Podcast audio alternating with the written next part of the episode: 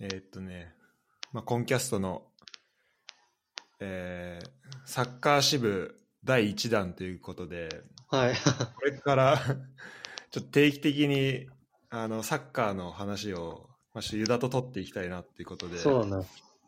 そう始まりました。はい。まあ、あのーたまに次回以降とかゲストを交えながらね、あ、そうだね。うん、やっていきたいね。ちょいちょい、よろしくお願いします。お願いします。これちょっとね、レギュラー化したいなっていうああ、感じなんで定期的にね。うん。で、これなんかやってる狙い、なんでやるかっていうと、うん。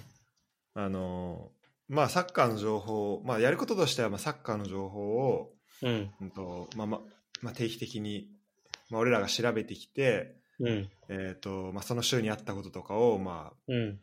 こう、まあ、ここで言うっていう感じなんだけど、うん。あの、まあ例えばこれから、まあ、2021年シーズン、えーうん J リーグ始まるけど、なんか、その時に、なんか、シーズン前にさ、こう、うんこのチームが注目とか、この選手注目って、うん。あの、そういう感じでこう見てたとしても、なんか結局、その後、あんま追わなくなっちゃって、あ、なんか結局この選手ど、この選手ってなんかシーズン中なんかどうなってたんだっけみたいなことは結構あったりして、で気そうだづねいたら、あ、なんかこの選手、あ、なんか違うチームに移籍してたとか、うん。結構あなんかあるじゃん。なんうんかあそう結構あんのね、俺は。うん。忘れちゃうよね、確かにね。そう、忘れちゃったりするから。うん。そう。まあそういうのもあって、ちょっと、まあ、こっちからのこう情報発信っていうのももちろんあるんだけど、うんこう俺らじ俺らが、うん。あのこのアップデート、情報をね、こうどんどん取り入れていくってっていうためにも、ちょっとこれをやっていきたいなっていうそうだね。感じかな、うん、俺としては。そうだね。こっちの自分たちのためにも、うんうん、いい機会になりそうだね。そうそうそう。で、こう、ユダとはさ、まあ、うん遠征もたくさん行ってるし、あと、うん。ユダ覚えてるか分かんないけど、一回鹿島の試合を見に行って、なんか何回か行ってると思うけど、うん。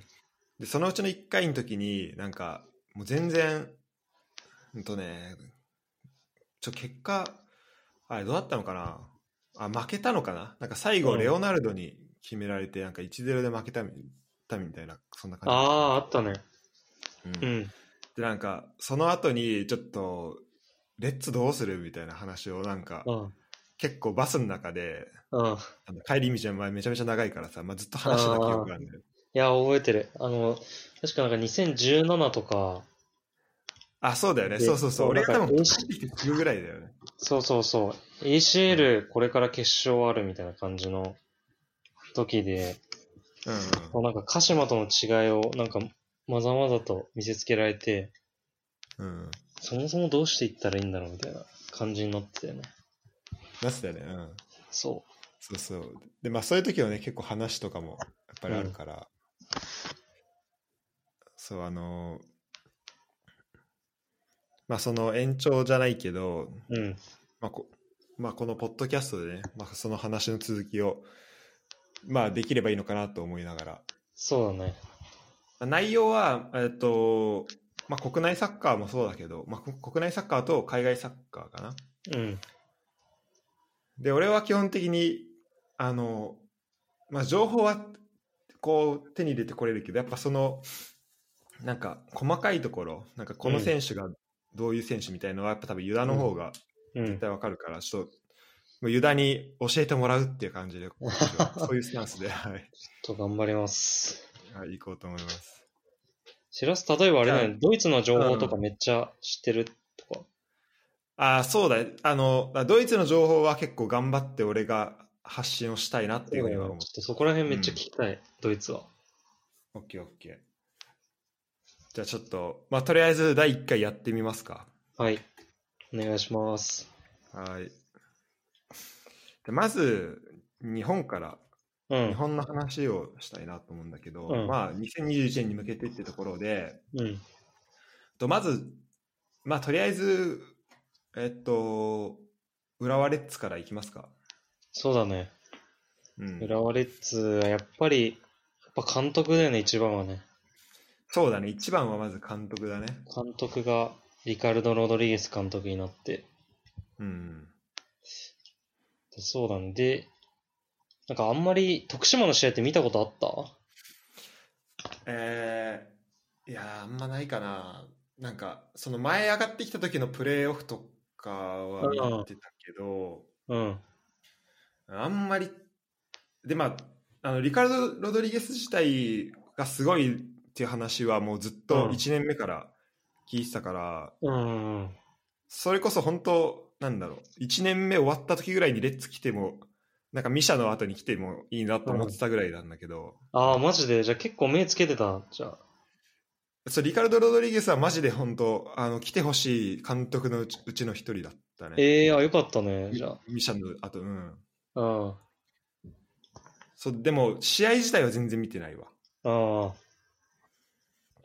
そうだね。でもし、この試合はあんま見たことないんだけど、うん。なんか、どういう監督かみたいなのをし、こう、記事とか、なんか記者の喋ってるやつとか、いろいろ聞いた。ちょっと。あ見たうん。どんどんな感じだったそうだね、なんか結構いろんなこと言ってる人いたんだけど、うん。えっとなんか一人が言ってたのは、意外、なんかポゼッションってイメージが結構あるんだけど、うん。なんか意外とそういう感じじゃなくて、結構あの相手を見てやる、見て、あの、戦術を施行する監督で、あ、そうなんだ。うん。そう、だからなんか、あの、最初はなんかミシャみたいにも自分たちの形があって、そそれをなんかどんな時も貫くっていう監督だと思ってたんだけど、なんか相手がこう来るからこういう風にやろうみたいな監督らしくて、あ、じゃあそこは結構リアル、リアル、リアル、何現実的にそうそうそう。そう、なんか、プレー、あの、徳島の時もプレーオフあと少しでいけるってなったら急に、あの、なんか、多分相手見てたけど、すごい放り込みを始めたりとか、う。うん。っていうのもあって、なんかそういうイメージなかったから結構意外だなと思って。なるほどね。そうそうそうこ。れさ、あの指導歴見るとさ、まあ、マラガとあとジローナとか、あ、そうだよまあね。それ以外にも、うん、サラサウジアラビアサッカー連盟とか、まあ、タイとかでやってるけど、うん。なんか、多分そのマラガ、ジローナでやってた時って、まあ、うんリーガ・エスパニョーラ、ってかラリーガでよく聞く話だけど、うん。なんか、こう、レアルとかさ、まあ、バルサとかと、うんまあ、やることになるから、結構この、なんだろう、相手に合わせたサッカーというか、うんその対策をめちゃめちゃ強くなるってうん。言うじゃん。だからなんかそのこう経験とかもこう生きてくんのかなっていう。そうだなね。んか確か気に。はそすこるねで培った。うん。で、基本的なその、まあちゃんと自分たちのサッカーも、まあ、できるし。そうだね。そう、だからそういうのちゃんとありながら、あのー相手も見ながらみたいな感じ、すごい、聞いてる限りはすごい期待感が高まる監督だなと思ったもん。あ、そうそうそう。いや、マジそうだよね。え、楽しみ本当ど、どう今期待感っていう。いや、もうめちゃくちゃある よな。また順位予想1位にしちゃう気がする。いや、あのね、そうな のよ。ちょっと、フライングだけど、うん。もうね、1位予想、1位はマジ、ちょっと、とりあえず、浦和レッズにさせてもらおうかなっていう感じ。してもらえないまたね。うん同じ失敗また繰り返しちゃうかもしれない。 まあ1年目ってのもあるけどね、ちょっとでも、うんじゃあ、ちょっと俺からし、俺が調べてきたうん。話やつ、ちょっとだけ、ちょっとずつ出しながら、ちうんうんうょんっと話していければなと思うんだけど、えっと、まあ、リカルド・ロドリゲス監督就任の時の、そのう、んまあ、レッツのなんか、なんていうの、うんと、まあ、きレッツが出した、うん。なんつうんだっけ、あの、リリースか。うん。うん。うん。でそこでなんか、えっとまあ、戸狩本部長、えっうとんフットボール本部本部長が言ってたのが、まあ、チームの成長とともに、えうーん。選手の成長チームのスタッフの成長クラブの成長そして監督自身の成長をうんクラブ主導でクラブあ監督の力を借りて実現するって書いてあってうん。なんか俺が、まあ、気になったのはそのクラブ主導とあと監督の力を、まあ、借りるっていう言葉ああ。で、だから、なんだろうな。まあ、フェーズとしては、あだからまあ、その、フットボール本部というか、その、浦和レッズのサッカーの、その、うん。あと、サッカーの、その、まあ、強化部だよね。うん。強化部が、えーまあ、強くなればあー強化部のこう考え方とか、まあそのまあ、そのそこをまあ整理するっていううん。したいっていうのは分かるんだけどなんかフェーズとしてはなんだろうなうんなんか、まあ、率直に言うなんかこうすごいざっくりだけど、まあ、なんうかんそういうフェーズなんだなっていうのをちょっと思って、うん。監督の力をまあ借りたり借りるっていう感じなのかって感じでなんかこう、じゃあ監督とこのロリカルトロロド・ロドリゲスとなんかずっと一緒にやっていこうっていう言葉ではなかったんだっていう、まあ、それあー1年目だからまあ、そんな言葉出てこないうん。だろうのかもしれないけどうんっていうのはちょっと思ってうん。で、まあ、でもその、まあ、多分監督に任せっきりじゃなくて監督、うん。とともにこううんクラブ自体を強くしていきたいっていうのは、うん多分その前のミッションの時の、まあしまあ、ある意味の失敗ってなってるのがそそうだねのそうもうミシャがほんミシャのこう戦術ミシャにもそのサッカーのところ任せっきりで、まあうんクラブが全くその後何も残せなかったっていうところがあったから、まあそういう意味ではこうあれだよね。あの、まあ、そこの考え方自体は、まあ、いいのかなっていうふうに思ったけど。うん。そうだね、確かに。その言葉で言うと、確かにもう今までレッツの歴史歴史ってもう監督がサッカーを決めて、で、それに合う選手を連れてきて、で、その選手たちが、連れてきた選手たちが、全盛期が終わっちゃうと、もう一時代が終わるっていうのを、 もう何回も繰り返してきてるからね。うん、 本当そのサイクルだったよね。そうだよね。だから、それ監督がもう終わっちゃうと、もう、時代も終わっちゃうって感じになってるんだよね。そうだね。うん、で、その時に、まあ、活躍してた選手は結構長い間残って、うん、で、だんだん年齢層が上がってって、うん、で、まあ、世代交代をしを、まあ、うまくやろうとして、まあ、多分うまくいかなかったのが多分2011年とかうん、が、で、まあ、それ、その後ミシャが来て、2012年からのサイクルが入って、で、今その2012年のサイクルが、まあ、終わりかけそうだたねのが、まあ、多分この2020シーズンっていうところだと思うんだよね。そうだね。で多分そこのうん。まあ、それで言うと、なんか2011年の時見たような、こう、世代交代みたいな、ま、まあ、まだ見れてないんだけど、うん。まあ、とりあえず、やっぱ監督が変わっていって、うんと、こう、まあ、見えるもの変わってから、まあ、どんどん変わっていくのかなっていう気うはん。するかな。そうだね。確かに。うんうんで、うん。で、あの、まあなんかこう、たまに見るさ、あと、意見としては、まあこう、つうんまあ言うてもこう、後ろから繋いでいく監督じゃん。うん、そうだね。だから、えっと、まあこのフットボールラボのこう、データ見ても、うん。あと2020年徳島のボール支配率1位うん。だし、プレーエリアも基本的に後ろが高いんだけど、うん。だからそれに対して、例えばその監督、ね、レッツのサポーターが、うん。なんかその我慢できるのかっていう意見もあるんだけど、これはどう思う、あ、その、後ろからについて、そうそうそ列が我慢できるかっていうこと。そうね。多分、レッツサポーターの、あの、うんスタジアムとか行くとよくわかるけど、なんか一番好きなのって、もう、正直カウンターでガーってやって、ドリブルで、うんあの、個人技でみたいなやつはすごい好きなんだなっていうのをなんか、サポーター見てるとなんか、なんとなく感じて、う。うん。なんか昔、まあ、達也とか、まあ、エメとかが、こうドリブルでこう独走して切り裂いてたような、うん。なんかそういうのがやっぱ、ドリブラーめっちゃ好きじゃん、サポーター。そうだね。なんかそれ用のちゃんとみたいのもあるしね、こうカウンターの時ああ、そうそうそそうう。いう。 そう、あるある。やっぱそういうのが好きだよね。うん。だかあらやれっぱもなんか、結構、うん。もうめっちゃ煽ってる感じだよね。こう、イケイケって感じだよね。そうそうそう。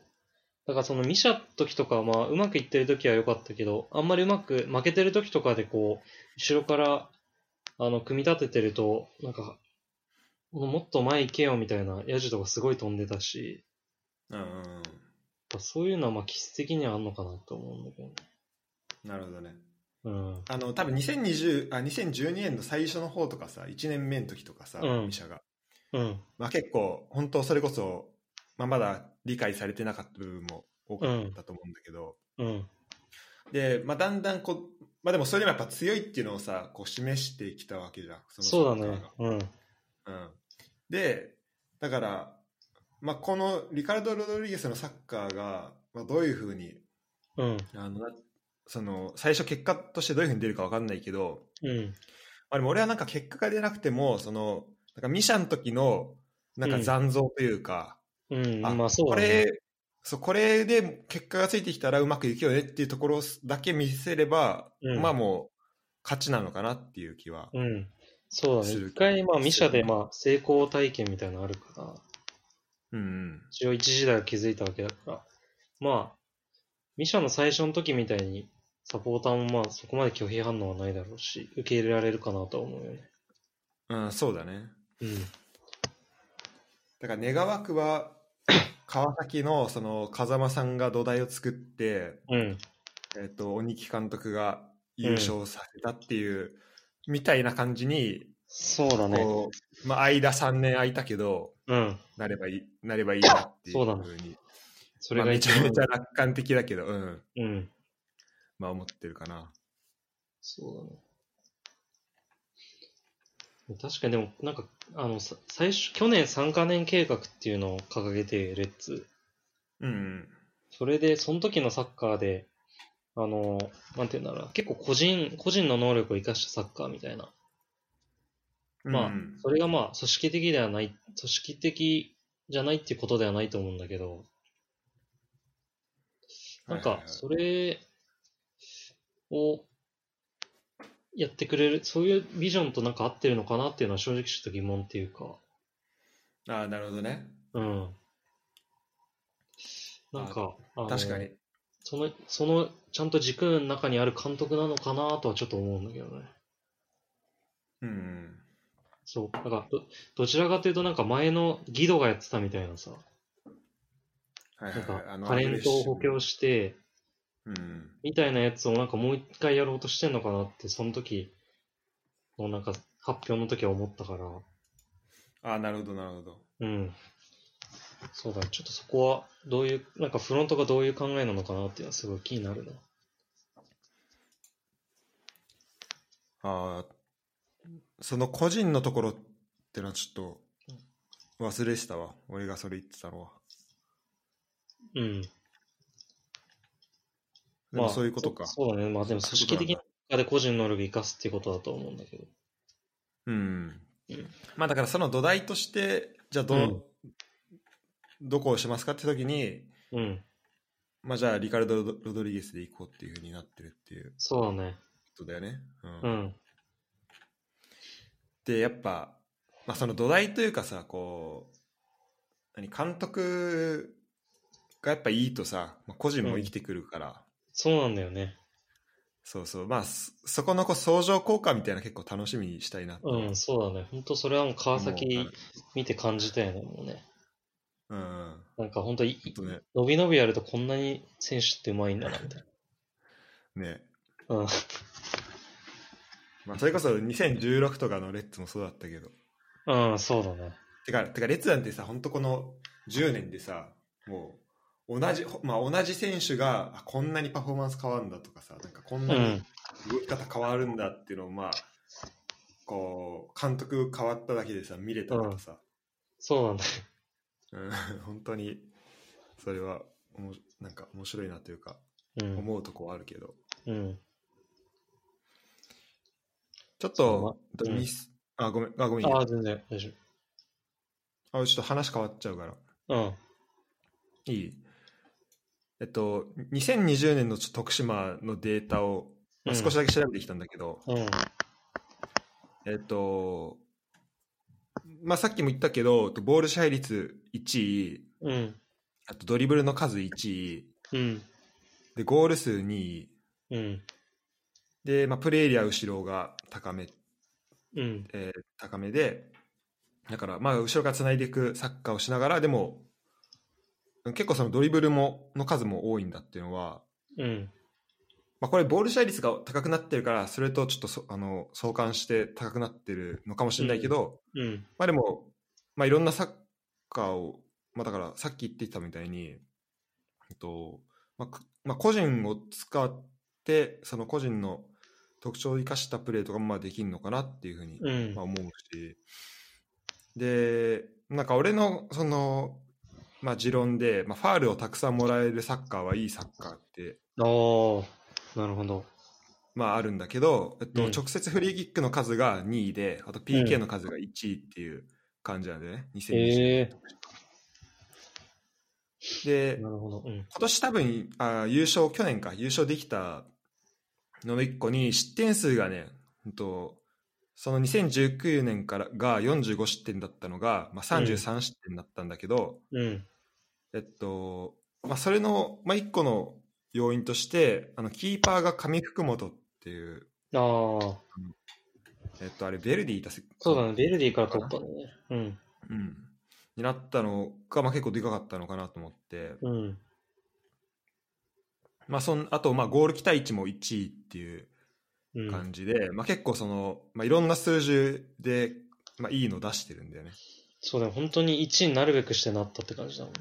本当なるべくしてなったって感じで、うんでさレッツ1年目でさあーまあどれぐらいこうフィットするのかなみたいな、まああるんだけどあの監督の考え方がどれぐらい広まるのかあの選手に合うのかなってのあるんだけど、うん。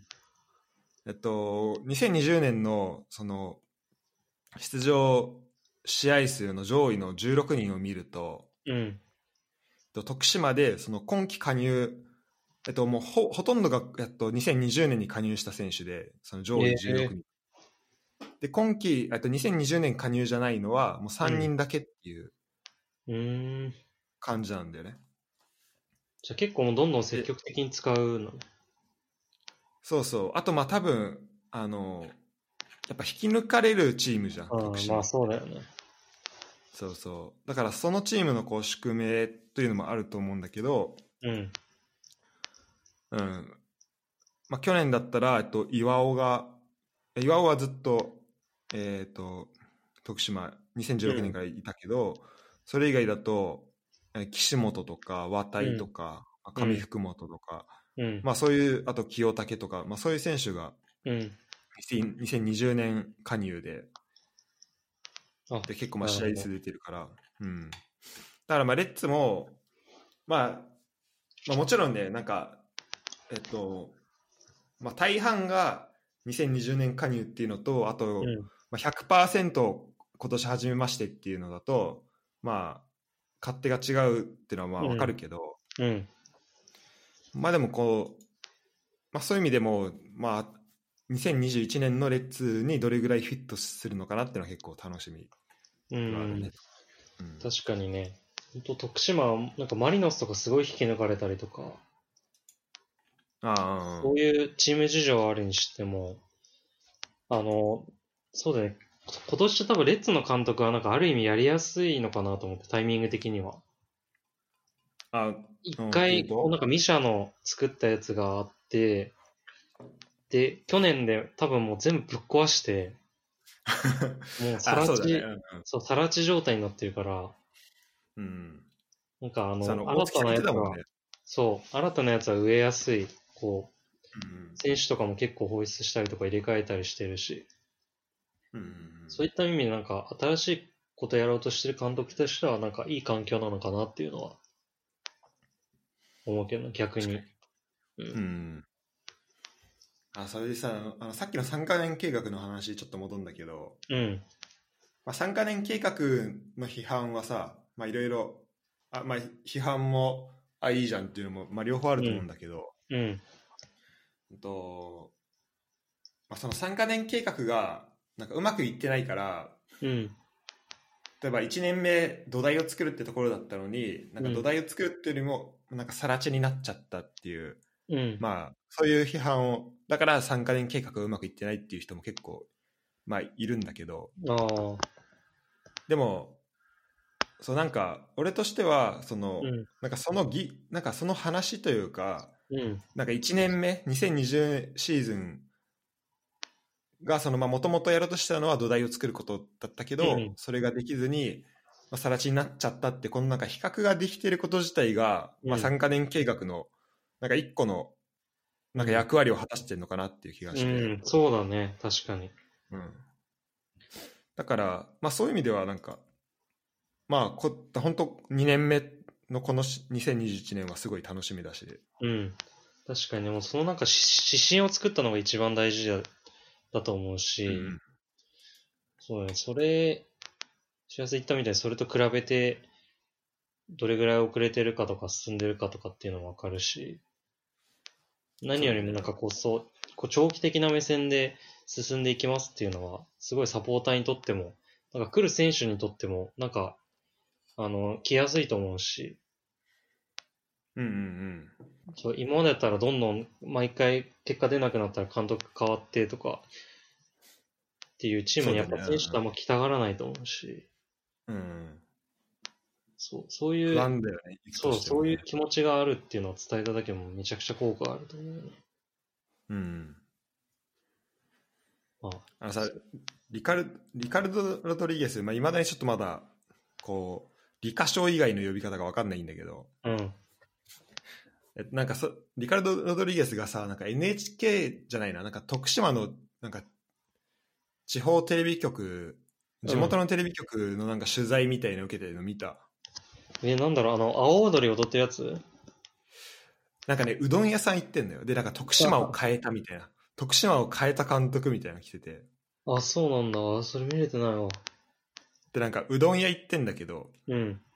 で結構なんか日本語もあのお店の人とうん。なんか日本語で「なんか暑いので行けますか?」みたいに聞かれててうん。で「寒い」って言ってうん。でなんかまあ多分冷たいうどんを注文したと思うんだけど うん。でそその後のシーンでうどんからめっちゃ湯気出て てそうなんかいやあなんかうまくこう伝わってないのかなってちょっと思ったんだけ どでも結構ね、ま、馴染もうとはしてくれてるんだよ、すごいね。なんかそうおどあの阿波踊りとかもさこうそうそうそう。なんかねうん。やってるとそこあうったしさそうだね。やっぱ、あと苦しい時代あるから結構あと野心家っていうね、情報が。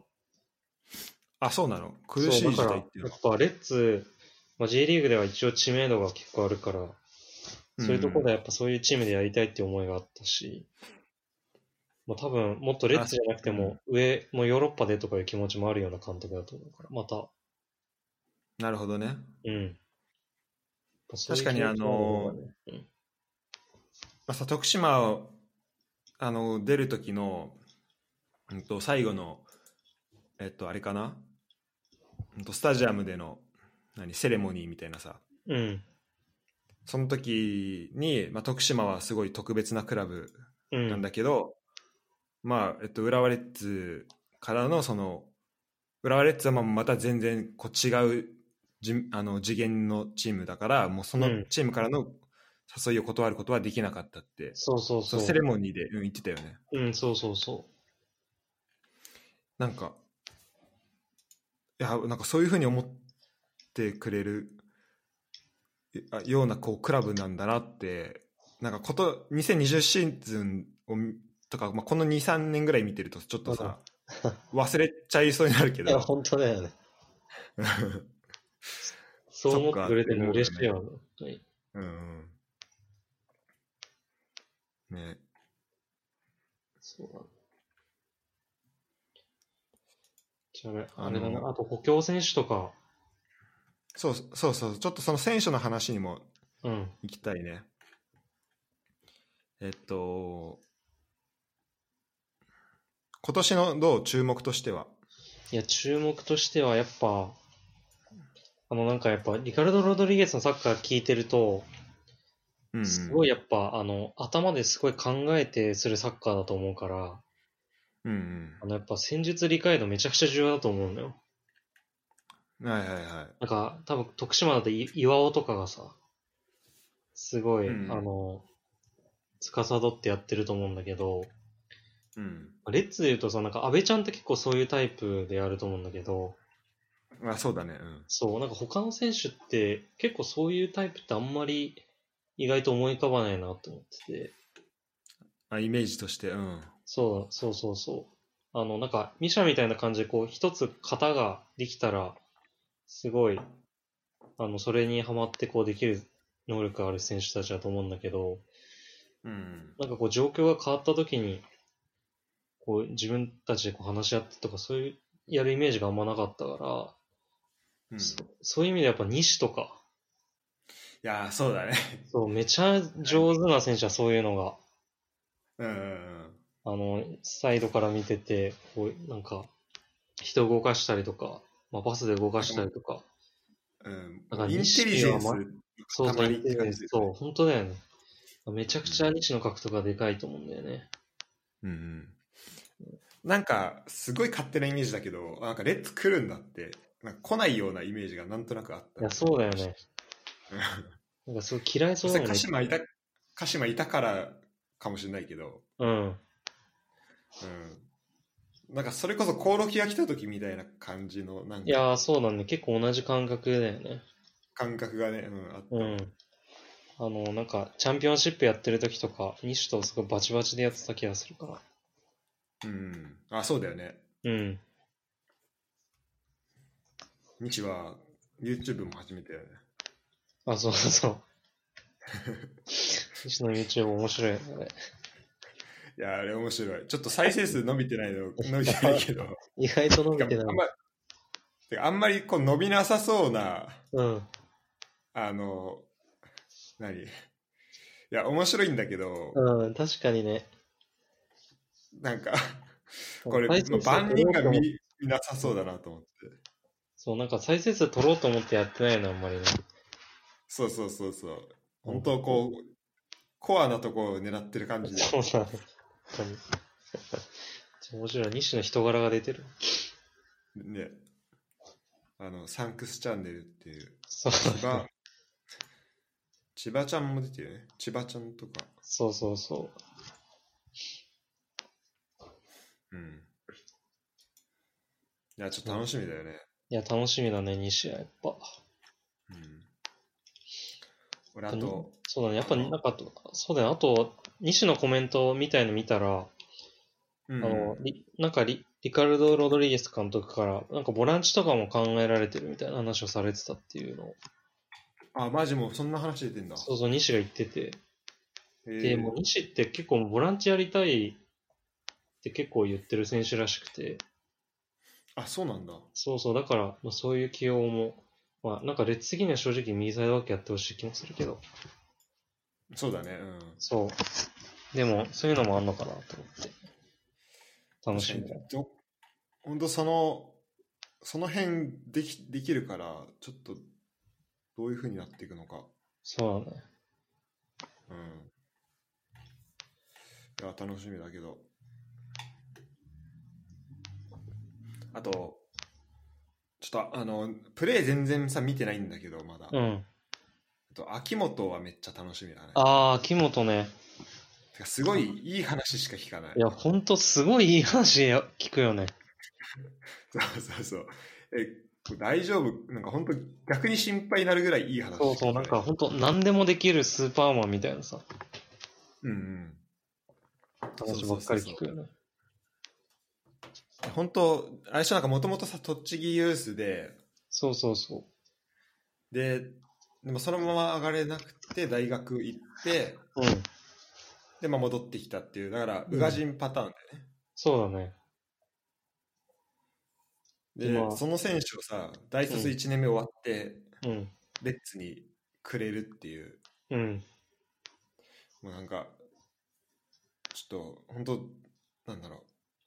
まあ、いろんな意味でこう、活躍を注目するというかさ、そうだね。うんここで、ちょっと、うん。なんか左利きで、あとなんかすごいフィジカルがめちゃくちゃ強くて、あ、ね、うんうん。そう。で、徳島であれだよね、トップ下とか、あとなんかフォワードとかもやってたみたいだし、ああとなんかもともと大学の時はずっとボランチをやってたとか言ってて、あ、あそうなんじゃ、結構、そう、あとなんかサイドから中の、盤から上。そう、カットインも得意みたいな。ええマジ何でもできんじゃんみたいな。すげえな。そうなの栃木はさ、だっうて、うん、あ、その、2019シーズンさ、20位だったけど、うん。えっと、去年は 10, あの10位まで上がってるから、そうだよねのうん、秋元の活躍あってか、うんわかんないけど。そう。あれで、ユニバーシアードでなんか出てたんだよね。あ、なそうそうみたいね。優勝したんだっけそう、優勝した、なんか三笘とかがいた時に。あ、そうだよね。一緒にやってたんだよね。そう、その時はなんかボランチを普通にやってたらしくて、うーん。本当にどこでもできるし、本当どこに置くかっていうのは楽しみだね。そうだね。本当いい選手取れたと思う。今のところ聞いてる限りだと。うんうん。まあ、この、出てった選手とちょっとこう、の足し引きで見ていくとさ、うん、うんと、まあ、今年だと青木と長澤、うん、あと、まあ、エベルトン、うん、とかだね。あとまあ、サイドだとマルティノス、うん、えーうんあとまあ、竹富、荻原とか、うん、でまあ、後ろ、えー、と鈴木大輔、伊沢とかうん、うんだけど、うんと、それで言うと、まあ、ボランチどうすんのかなっていうのは結構、なんか思ってて、うん。ああ、確かにね。青木も長澤もエベルトンも放出したからね。そうそうそう。うん、だからこう、どうね、まあ、これから、ユダ的にはこうボランチではどうなると思うでボランチは、あの、湘南から川崎、あの、金子取ったじゃん。あ、金子ね。うん。そう、金子は結構相当期待できる選手らしいので、これも。あ、そうなんだ。そう、で、これも、 本当聞いた情報だからわかんないけど、うん。あはの、何でも屋さんで、いはい。で、なんか柴戸みたいな守備専門にタイプではなくて、本当にオールラウンダーな、なんかセンターハーフみたいな感じで。で、あの、あ、そうなんだ。そう。で、一船にいた時に、あの、なんか同期に、あの、なんだっけ、あの、原と、今、エスパルあ原そう輝樹、そうう。ん。あと、あの、誰だっけなあの、左利きの、えー、鹿島の、自負な、あー、えっとね、えー、ちょっと待って。ちょっとあんま、なんか最近あんま出てなくて忘れちゃったわ。えっと、杉岡あ、そう、杉岡、そう、杉岡、杉う岡。ん。杉岡もいて、なんかこの二人、杉岡と原がいて、すごいその時、年自分の強かったらしいんだけど、でもなんか、あそうなんだじそうで地味に一番聞いてたのが金子だったっていうふうに言われてて、 めちゃめちゃ期待高まる。そうそうそう。で、でもなんかあんまり気づかれにくいから、あの、プロへ、プロのオファーの時期がちょっと遅くなっちゃってて、あ、でそうなんだ。そう。でもう大学を、進学を決めちゃってたから、で、1年間ちょっと大学に行って、その後すぐプロに入ったっていう経歴らしいんだよね。あ、すごいね。なんか、ちょっと変わったというか、そうそう。大学1年で辞めて、すぐプロ行ったっていう、ちょっと異色の、ね、異色だね、これは。そうだよね。だから多分、あの、なんか多分、入っては劇的に変わるっていう選手ではないかもしれないけど、うんほんとその縁の下の力持ちみたいな感じで、あ、金子いるといないと全然違うねっていう選手、だから本当期待したいよね。しかも若いし、若いね、思った、うん今俺も見て。そう。いいね。しかも誕生日も俺近いわ。マジで。うん。8月28日。 どうでもいいけど。えあと、まあ、田中達也。田中達也ね。田中達也は、なんか、知り合いが東福岡の人いて、あ、そうなんだ。うん。で、その、まあ、先輩かなになるから、あの、そう、ちょっとね、だからその人のなんかツイートとかで結構、なんか、達也さんみたいな話流れてくるから、だかうん。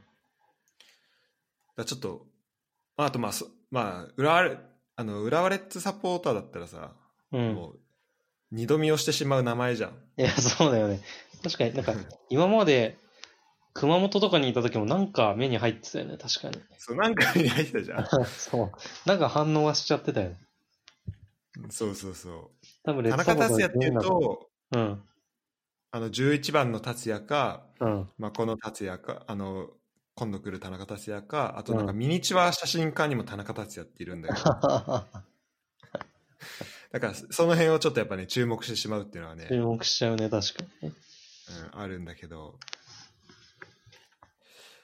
いや、だからこの選手とかも、ちょっと来年どうなってくるのかなってのはそうだ楽しみね。し結構その年齢的に、まあ小泉とか他取ってて、割とうん若い選手が多いけど、田中達也も結構即戦力って感じだよね。あと西は。そうだね、うん。そうだからもうなんか、そこら辺は、多分だけど即戦力とかは結構リカルドかんロドリゲス監督の意向も入ってんじゃないかなと思うんだよね。なるほど、なるほど。うん。結構ピンポイントで。そう、結構ピンポイントでこういうタイプが欲しいっていう感じのリクエストがあったんじゃないかなっていうのは。なんかドリブルとかも結構するっていうデータが、じゃあさっきのやつも。うん、あ、そうだね。そう、だから、結構まあ、マルテンスいなくなったりして、ドリブルできる人っていうのは、意外とまあ、関根とかもいるけど、いるようでいないから、確かに。もう一枚欲しかったのかもしれない。そういう。なるほどね。うんうん。とにかく期待はできますわ。まあ、あと、そうだね。加入選手のバランスいいよね。あの、即戦力もいるし、若手もいるし、あそうそうとそう。そうなんだ大よ学、高校から、ユースから。うん。そう、じゃあすごい、なんか年齢バランスとかすごい意識して取ってる気がするよね。うん。まあ、このガラッと若返りってわけではないけど、うん。まあ、こうちょ、ちょっとずつ変わっていくんだろうなっていう感じはするね。そうだね。うんで、まあ、今年残る選手のさ、そまあ、杉本柏木とか、うん。あと、まべちゃんとかが、なんか、ここでまた、こう、リカルド・ロドリゲスが加わったことに、あの入ってきたことによって、なんか、うまたん。違う活躍とかをさ、もし見せてくれたら、そうだね。なんかめっちゃ、なんか、やっぱサッカーっていいなってちょっとなりそうだな。そうだね。確かにサッカーの奥深さが伝わりそうだよね。うん、これでなんか杉本がすごい大活躍したりとかするかもしれないし。そうそうそうそう。そうだったらめっちゃ面白いよね。うん。本当に、マルティノスとかも去年、こういうなんかサッカー違うだけでこんな違う選手になるんだなとか思い知ったしね。思い知ったよね、本う当。ん。マルティノスイヤーは。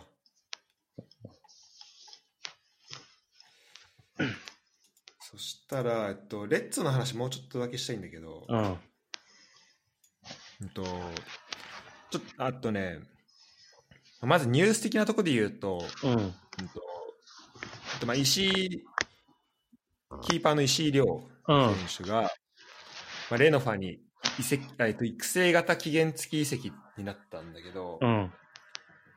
なんか俺、まあ、ニュースでよく見るけど、いまいちその普通の期限付き移籍と、うん。あと育成型のその違いはあんまり、なんか理解してなくて、うん。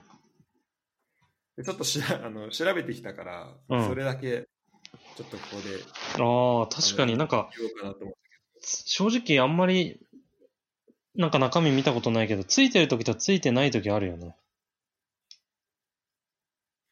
あ、そう、うん。で、多分この、なんか省略してる場合ももしかしたらあるのかもしれないけど、リリースする側がああ、なるほど。うん。あリリースというか、その記者の人が言う場合は、なんかうん。まあ、その記記者のその理解度とかにもよるからさ、もしかしたら、うんあとまあ長くもなるし、期限規制型つけたら。うん。だからまあそこでこう変えちゃったりしてる場合もあるのかもしれないけど、うん。まあ、でも、ちょえ、ユダ、これ違い知ってたいや、えっと、ほんとざっ、なんか、ざっくりというか、あやふやな感じしか知らない。なんか、呼び戻せると思ってた。あ、そう、あ、そうそうそうそう。なんか困ったで、な。なんか、まあ、本当名前の通りさ、まあ、育成そう、なんか名前の通り育成型うん。うついてるんんだ。けど、うんま。あ、普通の遺跡、期限付き遺跡は、あ、ごめん、じゃあ、えっと、育成型の方から言うと、うん。まあ、狙いとしてはさ、えっと、日本日本国籍の若手の選手に、うん。まあ、多くの出場機会を与えるっていうところうで、ん。えっと23歳以下の、えっとまあ、日本国籍を持ってる選手うん。で、えっとまあ、でその人を対象に、まあ、期限付き移籍をうん。させる、だから、まあ、期限を決めてその間だけそのチームに、えっとでプレーさせますっていう感じなんだけど、でえっとまあ、縛りとしては、まあ、移籍先は、えっと、下位カテゴリーじゃないといけない。ああ、なるほど。で、まあ、こう、同じカテゴリーだと、うんとまあ、多分その、規制、まあ、大体期限付き移籍するときあるけど、まあ、うんこの、うちのチームとやるときは、その選手出さないでねっていうのがあるから、うん。でまあ、そうなると、こう、まあ、多分、この、もともとの目的とちょっと外れちゃうところもあると思うし、うん。うん、まあ、そういうのもあって、えーえっと、移籍先は買い手ご買いカテゴリーじゃないといけないっていうのがあるんだけど、うん。えっと、さっき言ったみたいに、えっと、レンタル元のクラブがと途中解約して戻すことができるっていうのが、うん。あっなるほど。だから、そうだレッツがもしキーパー、すごい怪我していなくなっちゃったりし,、うんしたら、その石井選手をまあ戻すことができるとかね。うん。なるほど。そうだよね。その怪我とかじゃなくても逆にすごい、あの、J2 とかに例えば、おいあの、レンタル移籍させてすごい活躍してたら、あ、やっぱ戻ってきてってすぐ言うのもできるってことだもんね。そうそうそそうだよね。だから選こう手としてはすごいモチベーションつながるよね。う。あそうだね。うん、そう、なんか1年間行ってこいってやって、あ、1年戻れないのかって思うのと、なんか活躍してすぐ戻ってやろうって思うのなんか全然違うと思うし。うん、帰ってこれるかもしれないっていうねん、そうだね。もうすぐにでも帰ってこれるかもしれないってことじゃん。で結構さ、期限付き席だと、なんか、もう出してそのままうん。なんだろう片道切符みたいなのさ、まあうんまあ今年のレッツもな、まあ、何人かそれそれっぽい選手はいたけど、まうん。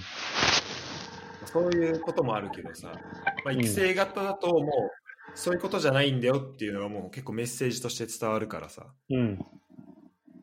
うんあの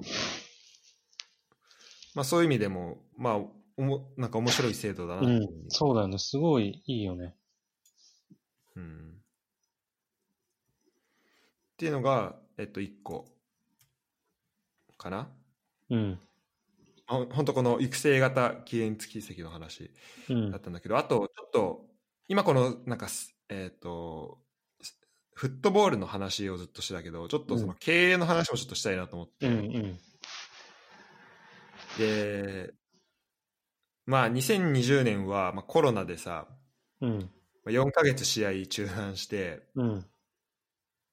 でそうなるとまあ試合、えっと、でその再開後もさ選手そんなにあ選手じゃないわ、えっと、観客まあ最初5000人縛りとか、まあ、最初無観客で、その後5000人ででその後50%みたいな感じにうん。なってたけど、まあ、平均観客動員が確か9000人とかでうん。そうだね。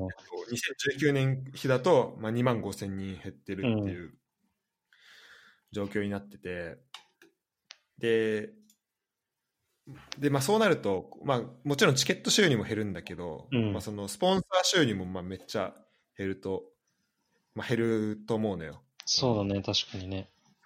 連動して。うん。で、俺が読んだ記事、なんか東洋経済オンラインの、うなんん。か浦和レッズ厳しい経営で見出す新機軸の実情っていううん。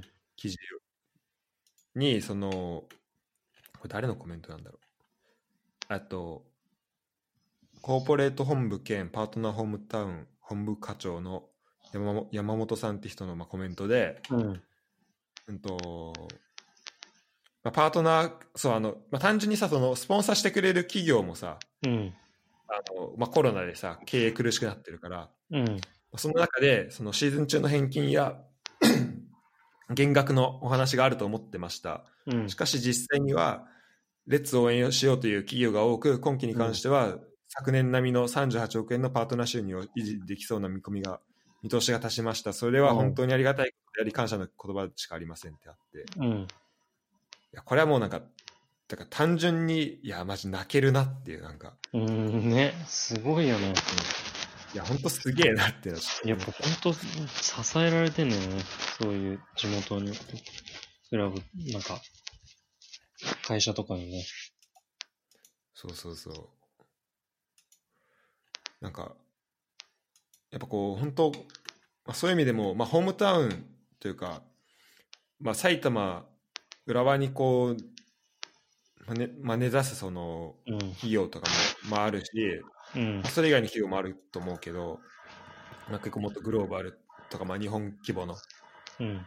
あ、でもその両方からこうちゃんとまあ支えてもらってるっていうのはすごいよね。そうでだレねッ。ツはやっぱしあの収入も大きいけどこう支出も大きくなるからさ、うんやっぱこのそういう意味でこう収入をうまく、うんとまあ、支出はそんなに、まあ、固定費として変わらないくなった時にやっぱ収入が減っちゃうと結構厳しし厳しいかなっていうふうに思ったんだけど、ほん、本当そこはうまくねこうなんとかなりそうでそうだね。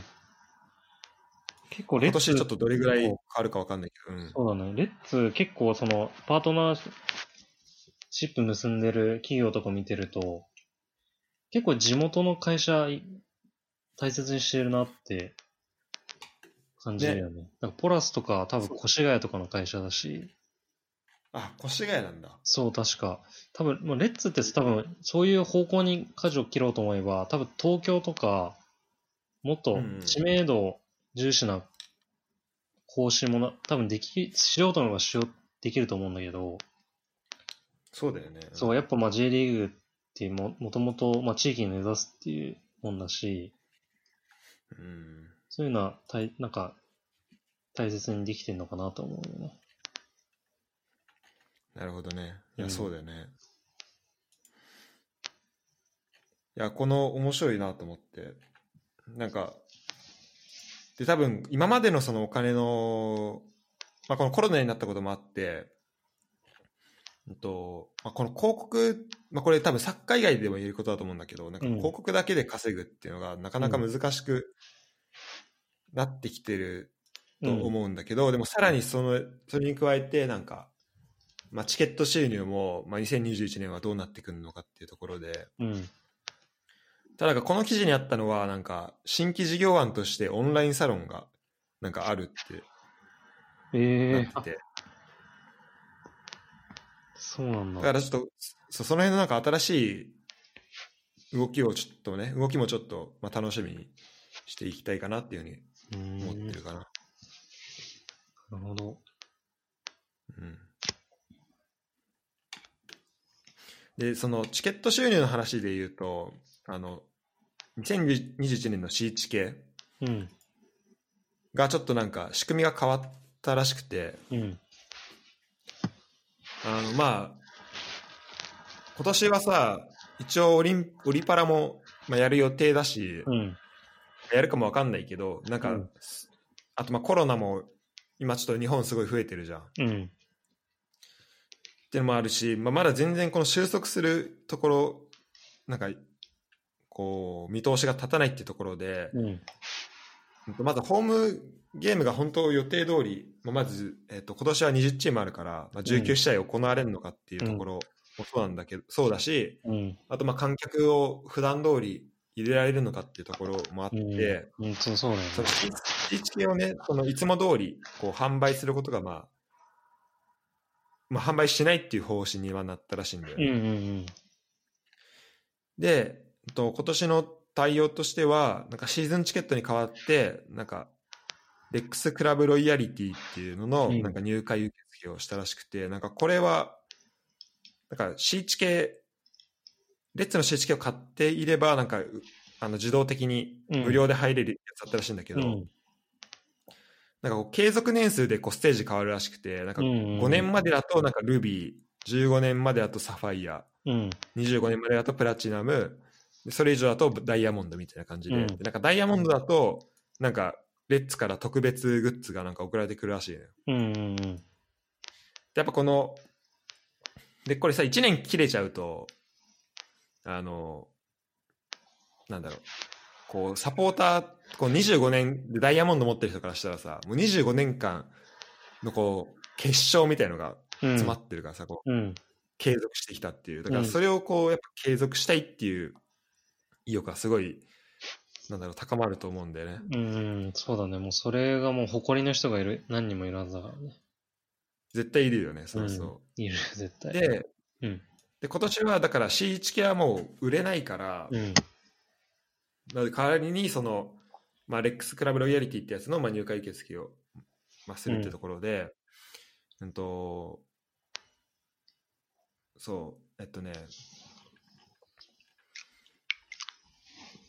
えっとなんだまあそれを入ってもらうことで、えっと、まあ新知系の代わりにこのまあ継続年数をまあ伸ばしてもらおうっていうところが、えーあると思うんだけどなんかだから今までだったらその CHK 買ったらまあ無料で入れたわけなんだけど今回からはなんか、まあウェブからだとまあ3万円プラスあとチケットを優待料金でうん。買えるっていう感じでまあ例えば1試合だけ開催してたら3万プラスその1試合分のチケットの値段をうん。払うっていううん。感じになるっぽいんだよね。うんうんでだもちろんだからこれ試合数が少ないと結構損すると思うんだよ。ああ、確かに確かに。だって1試合だけで、例えば。で、確かにこう、優待料金は、まあこれだけ見たらめちゃめちゃ安いんだよね。うんうん、うん。例えば自由席大人350円とか。うん。うん。なんだけどまあ、例えば1試合だけだったら、もう本当1試合でまあ3万プラス350円になるから、うん。まあすごい、まあ損する、ふうになってんだけど、うんと、まあ仮に20試合、あと、で、これなんかマックスが20試合まで保証、あと20試合分のうん。チケットを買えますっていうふうになってうて、ん。うん。まあ買えますというか、まあすえっと、予約というかそういう感じで、その今年例えば20試合分行きたいっていうふうにその登録の時に行ったら仮に20試合行われたらその20試合分のチケットをまあ買うことになるってう。いうん感じ、で試合数が増えればまあこうお金払うあの、まあ、チケット買う分が買う量が増えるんだけど、うん。仮に、えっと、20試合行われるとすると、うん、と例えば自由席大人の場合は、うん、と1試合あたりの、うん。えっと、払う料金は、まあ、1850円おお。で、まあ、定価2000円だから、まうん。あちょっと、まあ、150円ぐらいのうん割引になる、うん。で、えっと、これなんか、えっと、カテゴリーが、えっと、席のカテゴリーが上がるほどその割引率上がってってうん。で SS だと、えっと、えっと、まあ、そうね、えっと、に定価7500円なんだけど、それが6900、まあ、6900円1試合あたりだったりとか、まあ、プレミアムシートだと、まあ、1試合あたり1000円分ぐらいの、まあ、割引になるんだけど、うん。あこれだけき、これ聞くとなんか、なんかお得だなってか、まあ、全試合やるとしたら、まあ、お得だなと思うんだけど、うん。まあ要はねあのなんか全試合開催した時のその値段っていうのは、まあ、2020年とかうん。 2019年とかのその新チケの値段とまあ同じっていうふうに考えてよくてその1試合一試合あたりの値段ああ、なるほどね。うん。うん、だからそこをうまくうまくこのコロナの影状況とかもあるから、うん。えーこう柔軟性を持ってうん。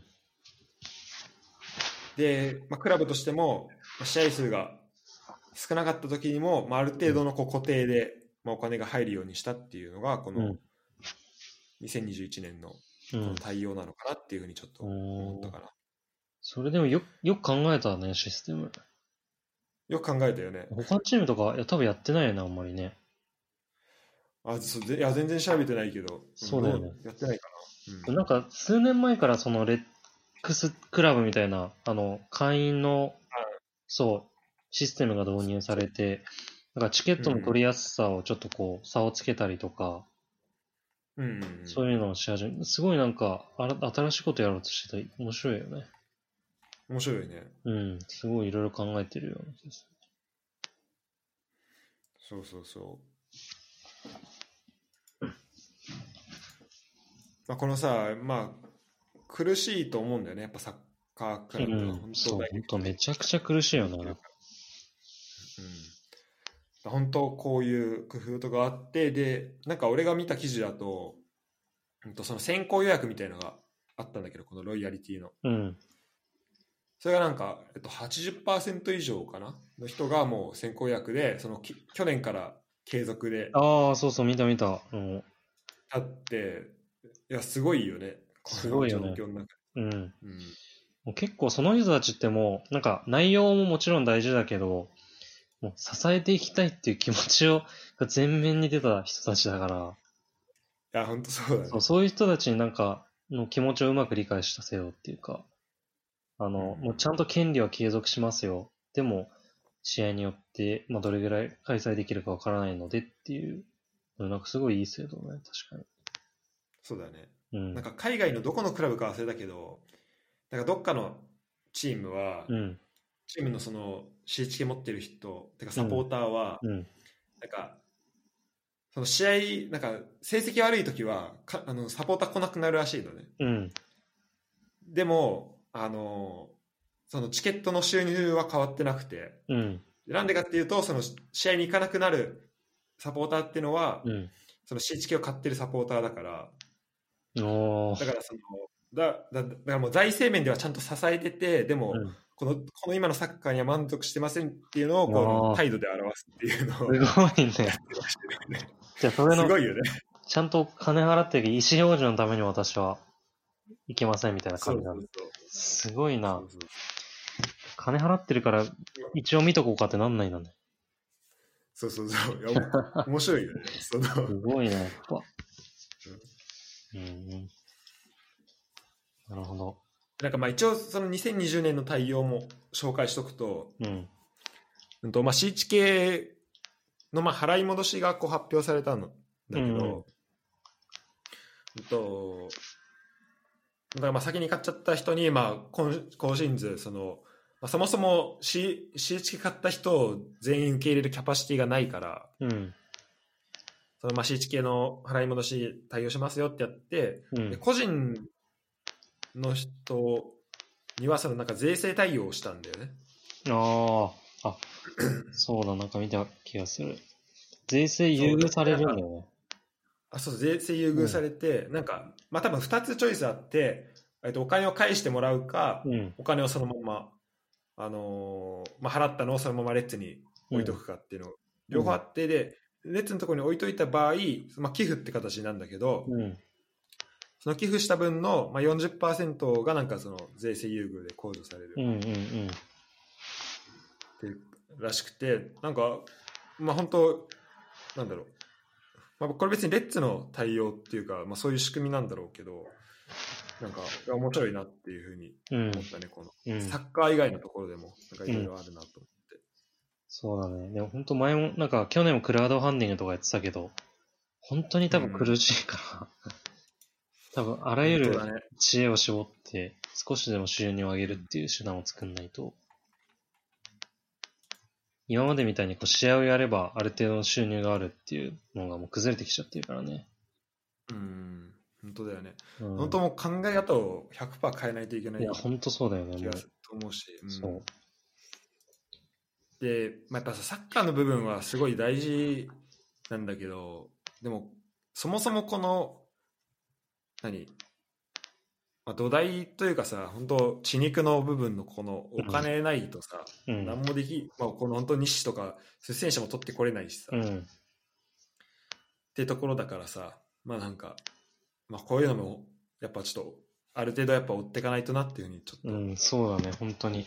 でこれ、だってそれ度外視して、なんで、なんか外人、いい選手取ってこれないんだとか、なんか、じ補強が地味だとか、もう本当ナンセンスだからね。そうそうそなんか小粒だとかさ、うねそういうの見ないで。うん。だから、まあ、このね、まあ、本当に去年はマジ特殊な特殊年だったと思うし、まあ、今年もどうなるか分かんないけど、まあ、その中でこう、まあ、いろいろやっぱ工夫はしてるんだなっていうふうに、うん、そうだね。ということで浦和レッズはこんな感じでいいかなと思うけど、他なんかあるかないや、そうだね。基本的にもう、レッツに関しては大丈夫大丈夫です。そしたら、時間大丈夫かなもし大大丈丈夫夫だったら、ちょっと他のクラブも、の話もしたいなとそう思だんねけど。ちょっと7時半ぐらいに終わりたいかも。しえーっと、7時半、あと1時間ぐらいか。うん。オッケーオッケー。ういえっと、J の他のクラブで言うと、まあ多分このレッツの話が多分一番濃くなるうんだ。から、あの、と思うんだけど、えっと、うん他のクラブ、どう、うん気になるチーム、そうだね。いや、まあ、やっぱ、いや、そうだね。やっぱ、補強がやっぱ今一番出てるから、うん、それで言うとやっぱ名古屋の補強名古屋か、うん、そうはすごいなんかもう全部、それこそ本当即戦力をめっちゃとろ取ってて、そうだね、そう、まあ、フィッカデンティって多分、あのーなんていうんだろうな、そんなこう熟成させてっていうサッカーではなくて、結構うんうん即効性のサッカーだと思うから、そういう意味では本当数年以内にタイトルを取ろうっていう意気込みはめちゃくちゃ感じられるよね。そうだね、そう。今年はう、ん。うん、斎藤長学谷川と、そうだね。そうだね、柿谷と長澤と、うん、うん、でまあ ACL デもあィるし、フェンダー、木本、ね、そうだね、うん、結構充実した、かあの、何、選選手そうだよね、そうだね。なってくるよね。そう。知らせどっかあるチーム。俺はね、しえっと、清水かな、ああ、清水ね。清水うも、ん確かに。清水はまあまず、まあ、今年はさ16位だったんだけど、うん。 16位で、えっと、最多失点っていううん。感じで、うん、とだったんだけど、まあ、まずなんかさ去年のそのシーズン始まる前の順位予想でさ、なんかユダがそのなんかマリノスからコーチが1人うん。来てみたいな話してたじゃん、うん。今年ちょっと変わるんじゃないかみたいなうん。話をしてたと思うんだけどなんかでそこので、まあ、1年間あの幸いその降格とかもなかったからうん。こうチームなんか多分やりたいことを結構なんだろうこう、まあ、熟成というか、うん。こう寝かしておくというかなんかそういうことできた1年だったのかなと思うんだよね、去年がうん。でそこに来るそのロティーナとうん。あと、まあえっと、移籍加入選手っていうところで。うん。で、えっとまあ、まずキーパーが権田うん。そうだね。ホンダびっくりしたね。で、まあ、まず、まあ、これで何、まあ、キーパーが、まあ、レッツはさ本当このキーパーの大切さをさこの数年でうん。なんかすごい、まあ、身に染みて感じてるうん。と思うけど、まあ、やっぱ、まあ、かなり変わると思うんだよねうん。でしかもちょっと JA で最近見てなかったから権田はなんかあの、まあ、ずっとポあの海外いたからさだから、うんまあ、ちょっとどういう活躍になるのどういう活躍をするのかなっていうのちょっと楽しみだし、うん。確かにね。うん、であとまあさっきは話も出てきた原輝樹とうか、ん。あとディフェンダーの、えっと、鈴木大分からの鈴木は、まあ、大分の時の、まあ、パスの中心、うんパスサッカーのまあ結う構ん。中心的な選手だったと思うし、結構いい選手いっぱい取ってるよね。うん原輝樹とかよく取れたよね。うん、ねレッツも去年取ろうとしてたもんねそう、取ろうとしてた選手。あとあの北九州から来たディサロ・アキラ・シルバーナああ。選手もこの選手なんかフォワードの選手だけど結構なんか得点ランク上の方じゃなかったっけ、うん。でだいぶ上だと思う。そうだよねそう、去年結構と北九州前半戦すごかったよね。あそうそうそう、うん。監督誰だっけえっとね、北九州、あの人じゃないかあのな。人かなえっと小林さんじゃないのあそうそうあそう小林え小林さんじゃないっけじゃなかったっけから小林さんな気がするんだけど。小林さんだ。やっぱ小林さんだ。あ、そうだよね。うん。だから J2 優勝請負人みたいな。そうそうそうそ昇う昇格請負人みたいなね。そうだね。あと、ちょっと変わっちゃうんだけど、うん。やっはぱセレッソ、今、ロティーナで思い出したんだけど、いはいはい。でもまたクルピンして、ね。そう、ね、ちょっと正直なんか、このクラブ、なんか大丈夫なのかなって正直思っちゃうところがあって、いや、うん、思う思そう、なんかその、ロティーナ変えた理由っていうのは、今年確か4位だよね。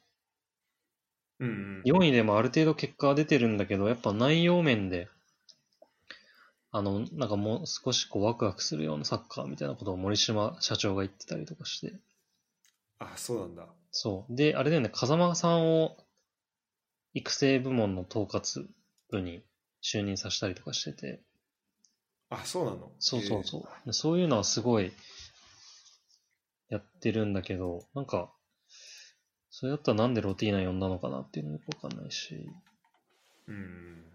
多分ロティーナ多分、いや、与えられた仕事結構ちゃんとやったような気がするし、 そうだね。うん、まあでも、まあ、クラブ的にはそういうのはあんまり違うの、違うっていうふうに判断したのかもしれないんだけど、そうだね。クラブのこう向いてる方向というか。れそはうだね。うん。うん。やっぱりなんかセレッソとしてはなんか、か香川とか柿谷、あ柿谷とか清武とかを育てて、どんどん若手が躍動してた、多分あああいうのをなんかもう一回やりたいのかなっていう感じで。あそうだね、本当に。うんで、なんか出てった選手も、まあ、徳良、柿谷、うん。木本とか、あーまあ、結構その、まあ、年齢、なんだろう、まあ、結構出てた選手の平均的な、あの平均年齢、まあ、高めだと思うう、ん。入っ入ってきた選手と比べて。そうだね。だからそこで、まあそうだね、まあ、木本がまあ別にそこまで年じゃないけど、まだ。うん。でもまあそのなんだろうなちょっとクルピのもと、まあ、若手を育てたいみたいなのはあるんだろうねうん。そうだね。でその中で、えっとまあ、それを占めるあのまあチームのリーダーとしてこう大久保をうん。精そ神うだ的ね支柱として大久保をっていう感じなのかな、うん。まさかまさか戻ってくると思わなかっいたや、本当だよね。なんか噂はなんかすごいあったけど、なんか毎年セレッソに行くんじゃないか本な。当うん。でもい行やくかこれはも面。白いことになりそうだねうん。ですねうんあと、まあ、札幌はまあミシャってのもあるから、まあ、ずっと見てはいるけど、うん。シンジが戻ってきたりとか、あ、そうだね。もうそれはなんだろう、もうさもう試合出てなくてももう、なんかもういるだけでさ、うんちょっと、いいじゃん、シンジが来る。そうなんだよね。ほんと、シンジ、レッツ帰ってきてほしいけどな。本当ね、そういうか、なんか獲得もあっていいと思うんだけどね。あっていいよね。うん。なんか前、そんなさそう、めっちゃ昔になんか、伊原取ったりとか、ああ、はいはいはい。で、もう本当に多分あとい2年ぐらいで引退しちゃったけど、来てから3年うか。ん、そうだね本当に全盛期は終わってて。でも、なんかそういう選手とやって、やっぱ坪井って、井原からすごいいろいろ学んだって言ってるし、ああ、そうなんだ。そうそうそう、横で一緒にやってて、うん、そういうのって絶絶対あると思うから、なんか、そういう晩年の選手を獲得したりっていうのもすごい面白い気がするんだ。いや、本当だよね。うん。だから、そうだね、シンジ来てほしいよね。そうなのよその、なんか、選手辞めた後にレッツに来てもらうっていう意味も、そういう意味も含めて、そうだね。うん、そうだね。まあ別に井原来てくんなかったけど。 そう だね。まあ、シンジはなんか本当北と南を行ったり来たりしてるけど、いや、本当だね。そろそろ本州にちょっ本と当だまよ。た戻ってきてほしいよね。うん、体壊すよ、なんかもう、体調が。本当だよね、こんな寒い とこ いや、本当だよ。あったかいとこ行ったり来たりうしんて。。と、まあ、名古屋から青木取ったりしてるのもちょっと面白いなと思うし、ああ。確かに。あと、大谷が、大谷がまた、ミシャと会うっていううん、まあそうだ感ね。じでね。いや、なんかあれ、ちょっと嬉しかったよね、あれはね。うん。うん、ちょっと嬉しかった。うん、なんかミシャ、やっぱきん好きだったんだなって思って。うん。西海だから全然、そんなに、あんまり使えはなかったけど、使え、使用期間あんまり与えれなかったけど、うん。すごい信頼はしてたんだなっていうのがわかるね。ね。じゃあ、ちょっと近藤のために仙台の話もするいや、仙台話すことないんだけどいねえな。な、長沢移籍して大丈夫っていうのは言いたい。そうだね。うん、マジ近で藤。の大好きな。あ、でもまあ、マルディオスはいるから、そうそうそう。ちょそっとハマりそうだよね、マジで。う。いや、確かに、マルティノス、仙台ハマる気がするね、確かに。しかもあれでしょ、監督、あの人戻ってきたよね。あ、そうテグラそモうリさん。手倉森さん。どうなることやら。確かに。うん。手倉森さん、やっぱ仙台に合ってるよね。なんか、気質もそうだしさ、うん。なんか、すごい、仙台にとっても手倉森さんにとってもすごいあマッチしてるよね、やっぱり。ね、相性めっちゃいい感じがあるようんね。ちょそうだよね。っとだからまたあの、8, ん8年ぐらい前うのん。感じの、あの強さが、まあ、うん戻ってきたら面白いけど、うん。手倉森さんがなんかマルティノスをどうなんか使うかっていうのはめっちゃ楽しみだね。そうだね。そう。いや性ー格的にもちょっと難しい選手であるからさ。うん。確かに。うん。なんかさ、レッツ結構その、まあ、浦和に関係する選手と、選手にやられるじゃん。うん。浦和にゆかりのある選手に。めちゃくちゃやられるよでね。こでここ最近結構さ、この放出してる選手が多いからさ、うん。なんか今まで結構その J2 に行く選手とか結構多かったけどさ、うんその J1 に行く選手ってまあそんなにいなかったじゃん。うん、確かにね。だからちょっとこ怖さはあるんだよね、そうれん。めちゃくちゃあるね。マルティノスとかなんかやられる気しかしないような、ちょっと。 ね、うん、怖い。ちょっと、もうは何も見てないけど、早くもちょっと残像が頭の中そうそうそう。まあでも、コオロギいるから、仙台は大丈夫だよ。そうだね、コオロギがいる限りは。コオロギいる限り大丈夫でさ、鹿島とか、鹿島さ、すごくないもう加入選手全部、高校とユースだよ。だ。ああ、そうだよね。うん。翔平から二人も行くのもんね。まあね、うん。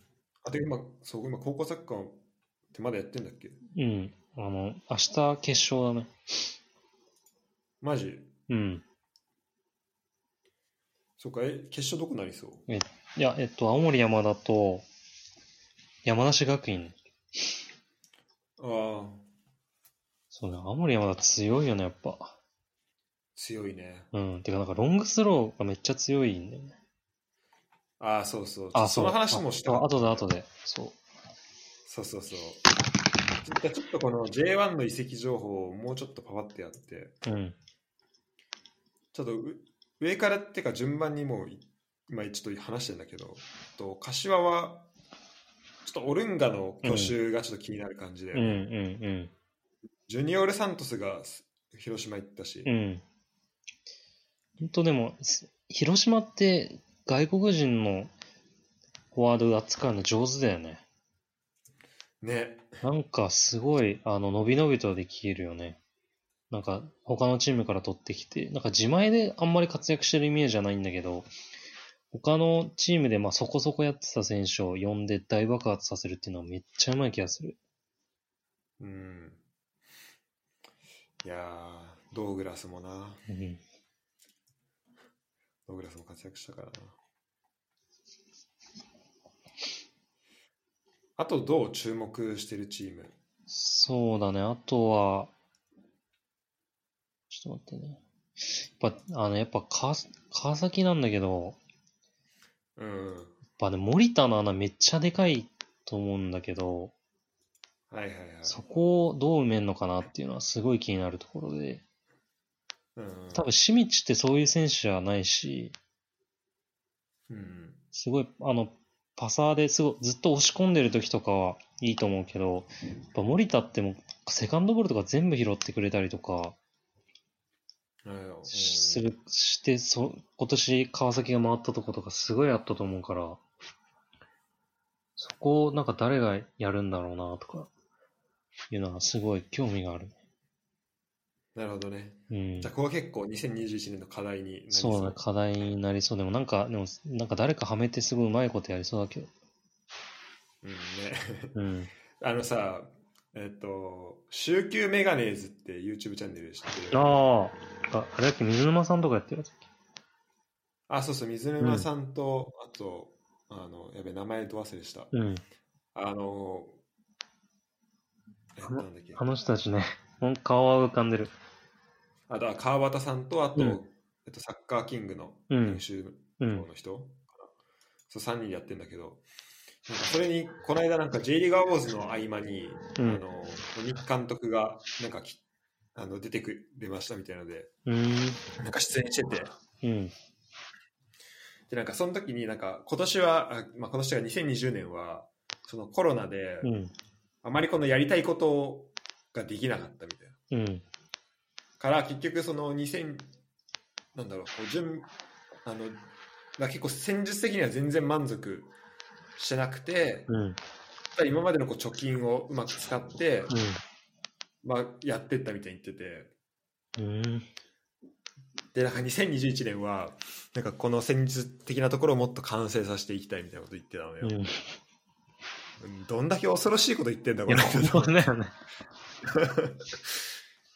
どんだけそのサッカーで勝ったと思ってんの 貯金だけでどんだだけ独走したんだよ。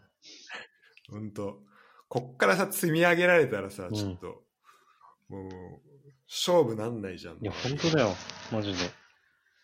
うん、 だからまあでもまあこの森田いなくなっうん。るっていうところは結構そのそういう意味でまあ聞いてくるというかそうだね。まあ、あと、今年川崎が多分あ、あそこまで、まあ強いのは強いと思うけど、本当5-0とか4-0とか多くなった理由理由って、多分あのう、ん広角ないっていうのは結構でかいと思ってて、うんもう今までだったらもっと川崎、本当にこんだけ強いから、つって勝ち点1だけでもって言って、本当にガチ引きするチームがもっといっぱいあったはずなんだけど、ああなるほどそうね今年はもうそういう、それでもあんまり、そうするとあんまり次の試合とかシーズンにつながっていかないからっていうね、自分たちのやなんかできることをやろうみたいなチームが結構多かったと思うから、例年より。うんなるほどなるほどそう、多分来シーズンはちょっと結構苦労はするとは思うんだけどね、ガッチガチに引くチームとか多いだろうし。うん、あそれは面白いそう、だっていい方だな4チーム降格するしさ。うんそうだよねいやめちゃめちゃみんなリアリスティックになってくるよねそうだね、多分そうだと思うんだよね。リアリストかうんなるほどね、うんはいはいはいまああとちょっと俺はあれかなえっ、と横浜 FC は、うん、うんと今年はうんと得点が38失点60の15位とかだったのかな、うん、で、まあ、加入選手あの、まあ、レッツから岩竹とか、うんあとまあ六ンが完全移籍とかうんもあるけど、うんと手塚が柏から来たりとかあーね、あと渡辺一馬あ,、うんだよね、あとジャーメイン亮うん、あと高橋秀人うん、とかなんか結構あと小川慶次郎取ったりしててそうだなんかね、結構このなんか戦力面の充実が結構すうごいなっんて、いそうだね。あとなんかこの中潮っていう選手もなんかすごいビルドアップがうまいレジェンダー。あそうなんだバレッツユースだったみたいなんだけど、あーあーなるほどそなんかきあそれであれかあのー松尾とじゃ一緒一緒にやってた松尾って、あーうんそれぐらい。そうだね、それぐらいだと思う、本当に。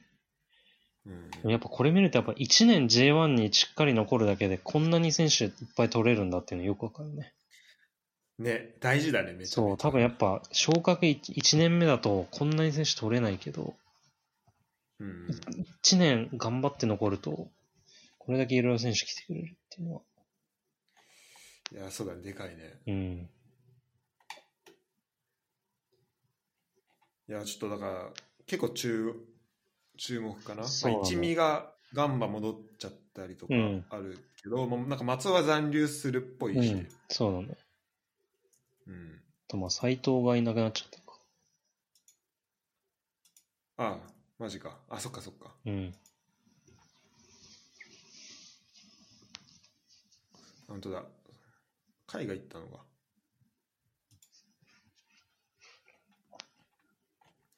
あと、まあ、そもうぼちぼちなんだけど、うんえっと湘南はちょっと、うんとね、去年は得点が29で失点が48だったんだけうど、んえっと失点48は、まあ、リーグ中位ぐらいうん。うん。なので、うん。で多分レッツがいくつだっけな、50とかかな。うん。まあ、レッツよりはいいのよ、取り組うんみ確か。 うんで、ただ、その問題って、湘南は去年最下位だったけど、うん。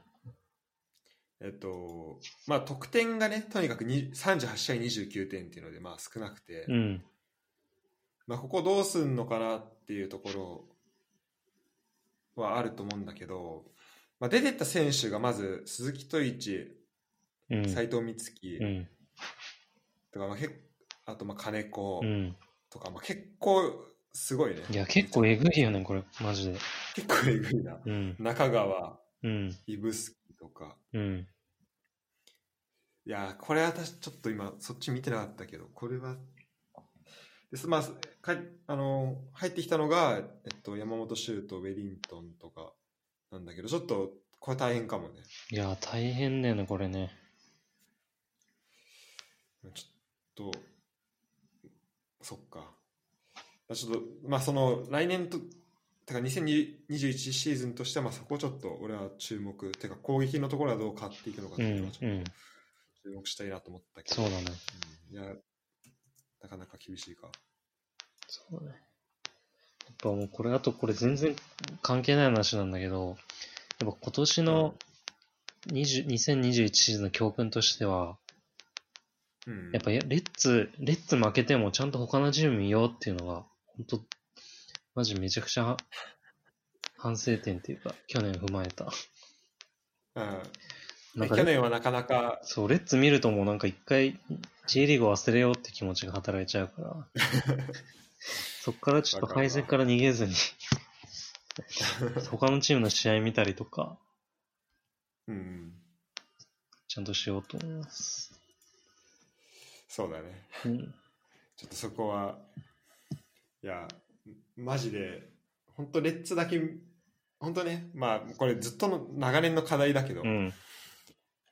勝ったらさ、ハイライトとかも見れるんだけど、そうそうそう。負けるとなかなか、 そうそうそう。レッツ負けてる間の J リーグの情報全然知らないみたいなことになっちゃうから。まあ今年はあの、まあ、優勝する予定だから、まあそうだね。まあそういう意味だと、うんまあ、たくさん試合見れると、うんまあ、す今までの基準でもまあ見れると思うけど、そうだね。まあ、全勝ってことはまあないんで、うん。うんそうだねあの、そういうふうになっていくとうん。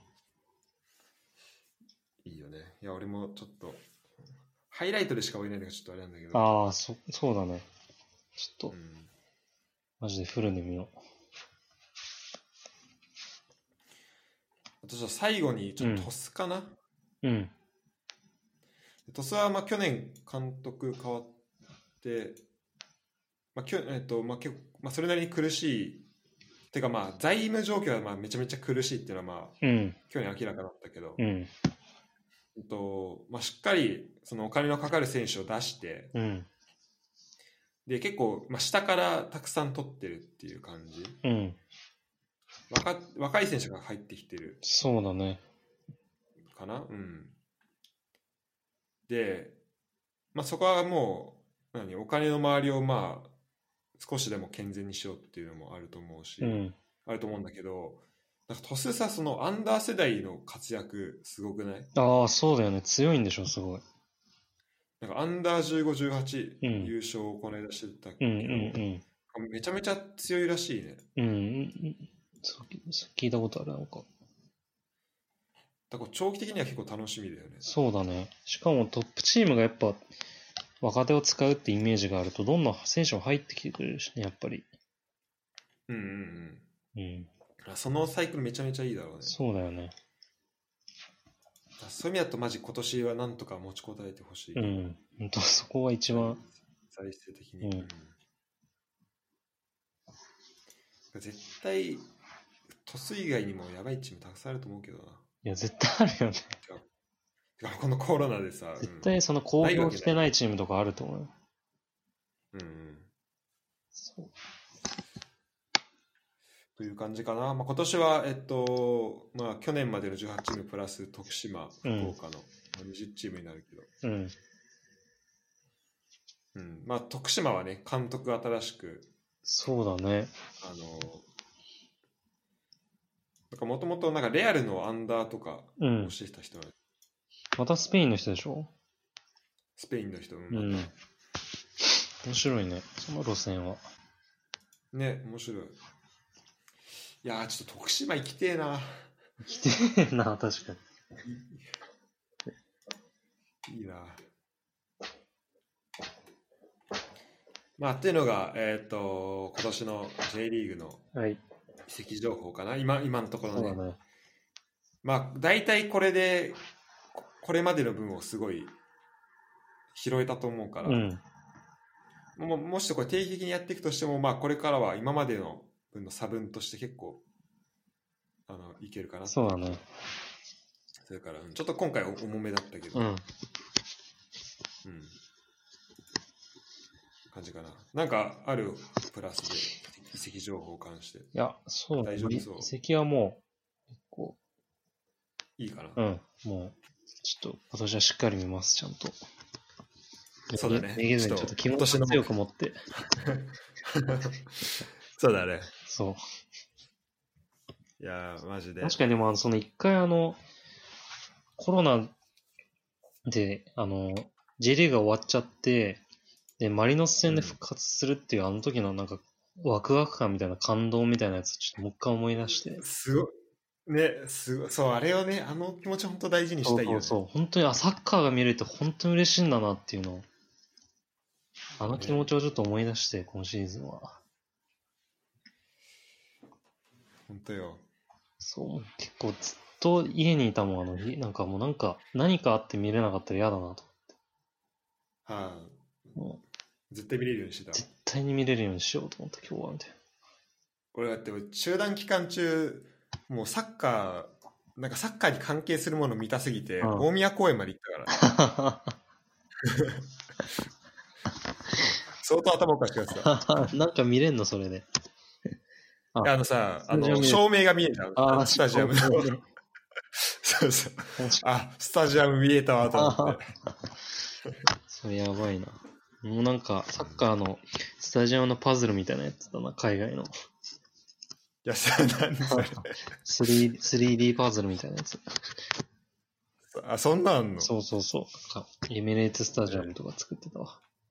と、サッカーに入れてえフィギュア的な感じあ、そうそう、なんか一応、こうか、めっちゃ簡単な組み立てるパズルみたいになってて、模型ができるっていう、面白いよ、結構。えあちょそういうのいいなちょっとそう。えじゃあ今新居に飾ってあるいや、そう、ちょっと、あの、さすがに反対されたから実家に置いてる。えそんなでかいのあ、結構でかいよ。あそうなんだそう、で、いろんなスタジアムがあって、レアルの、サンチアゴ・ベルナベウとか、カンプ、カンプノーとかいろんな、ネットで買えるんだけど、えいいねそう、そう面白いよ。ね、ちょっと見てみるわ、うん。ちょっと海外リーグの話を本当簡単にしたいんだけど、うんともう本当なんか順位ぐらいねうん。で今セリエ A うは、ん。うんとミランが首位でそうだね。ミラン、インテル、ローマ、アタランタ、ユベントス。うん。まあ、去年の、あ、去年じゃない、昨日の時点だけど。うん。で、サッソーロ、ナポリってなってんだけうど、ん。ユベントスが10ポイント差つけられてんだよね、ミランに。そうだね。今年、こう、ミランなんで強いの、これは。そうだね。なんか、結構若手がすごいハマってるのと、あと、そうそなんう,、だミラン去年も良かったんだよね、途中からね。なんか、あそうなんだなんかイブラが入って、あ、イブラ入ったね。そうそう。いやでも結局なんかすごい思うのは、いミランってすごい雑音が多いクラブじゃん、やっぱり。うん、あのなんか、そうなんか会会長もあ、なんか、なんかいろんなサッカー以外のそうそうそうなんか話が多い。あとなんかイメージがサポーターとかもすごいし、やっぱ一試合負けたりすると。あるわ、あ、そうなんだ。今まで勝て、一試合でも勝てないと、なんか順位とか実力とかは注意なのに、すごい周りのヤジとか、なんていうの、煽りみたいなのがすごいから、その OB の人とか、サポーターの人とか。やっぱそういうのを、でも中身は、そのメメンタル的にそういうのに耐えれる選手はなくて、若手がめっちゃ多いっていうチームだったから、なるほど、なるほそうど。多分今コロナで、なんかそういう雑音も良くも悪くも、あんま入ってこなくなってるか らあ。なるほど若手ね。がすごい伸び伸びやれてるなっていうのをなんかサッカー見てて思うよね。うん、なるほど、なるうんほど。。なんか結構躍動してるし。それはありそうだね。うん。うん。はそうだね。いはい、なるほどね。うん。 やっぱ、てかそこにいるイブラっていうのがなんか面白いよね。そうね。イブラなんか今、みんなが、イブラ今がキャリアハイだって言って言ってるね。マジでで。もなんか前にセリアいた時より全然能力が上がってるみたい。あ、 そうなのそうそう。っていう。確かに、え、普通に活躍してそうるそう普通に、多分今までの結構キャリア範囲のペースで、ちょっと怪我しちゃってるけど、今。確か。そうだそれで、本当あの、普通に、普通本に当だね。得点取ってて。ガットゥーゾがなんか、え試合で戦った時に、お前にいた時より全然うまいみたいな。こと言マってジ た。てか普通にさ、2桁得点してんじゃん。そうそうしてんだよ、ね。今年もだって 6, 6試合で10点取ってる。そうそうそうやばいな。う。やばいんだよ、イブラ。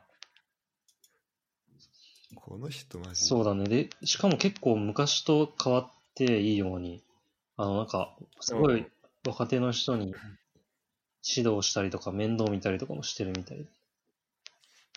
なんかその辺のやっぱ余裕もそうそもう、出てきたん余だ裕も出てるし、すごいよね、あの人。すげえな、この人39歳え、で。ほんとね。ちょいやもうイブラはさ、まあ、すプレーもすごいけど、もうなんか名言もすごいじゃん。じそうそうそう。ゃあその辺もちょっとね、もう期待、楽しみになっちゃう。楽しみなの。うんまあそんなミランよ。うんやっぱこう、やっぱミラン、インテルがさ、こう、上位にいるっていうのなんか、なんかいいね。いや、そうなんだよ。なんかこうやってみるとやっぱミランのなんかエンブレムを久々になんか見た気がする。うん、そう、上の方いいでなっね。て思うそうそうそう。確かに。それがななかんんか、ユベントスさ、こう、うん、ロゴ変えたりとかしてさ、うんちょっと変わったりとかはあったじゃん。うん、そうだね。でもなんか、変わらないミラン、インテルっていうう、んなんか、うんかっこいいな。やっぱこの2チーム強くならないと、やっぱセリア盛り上がんないよね。ね。うん、すご本い当だね楽しいよね、今。でそこに、まあまあ、だそのミラン、インテル、ローマ、ユーベと、まあ、あとアタランタとかさ、うん、こう、また最近来てるチームは期待してて、うちょっん、と面白いけど。そうなの。うんっていう、えーっと、セリアでうした。ん、で、まあ、ラリーガも、ラリーガ今、ああと、アトレティコが首位で、そうだね。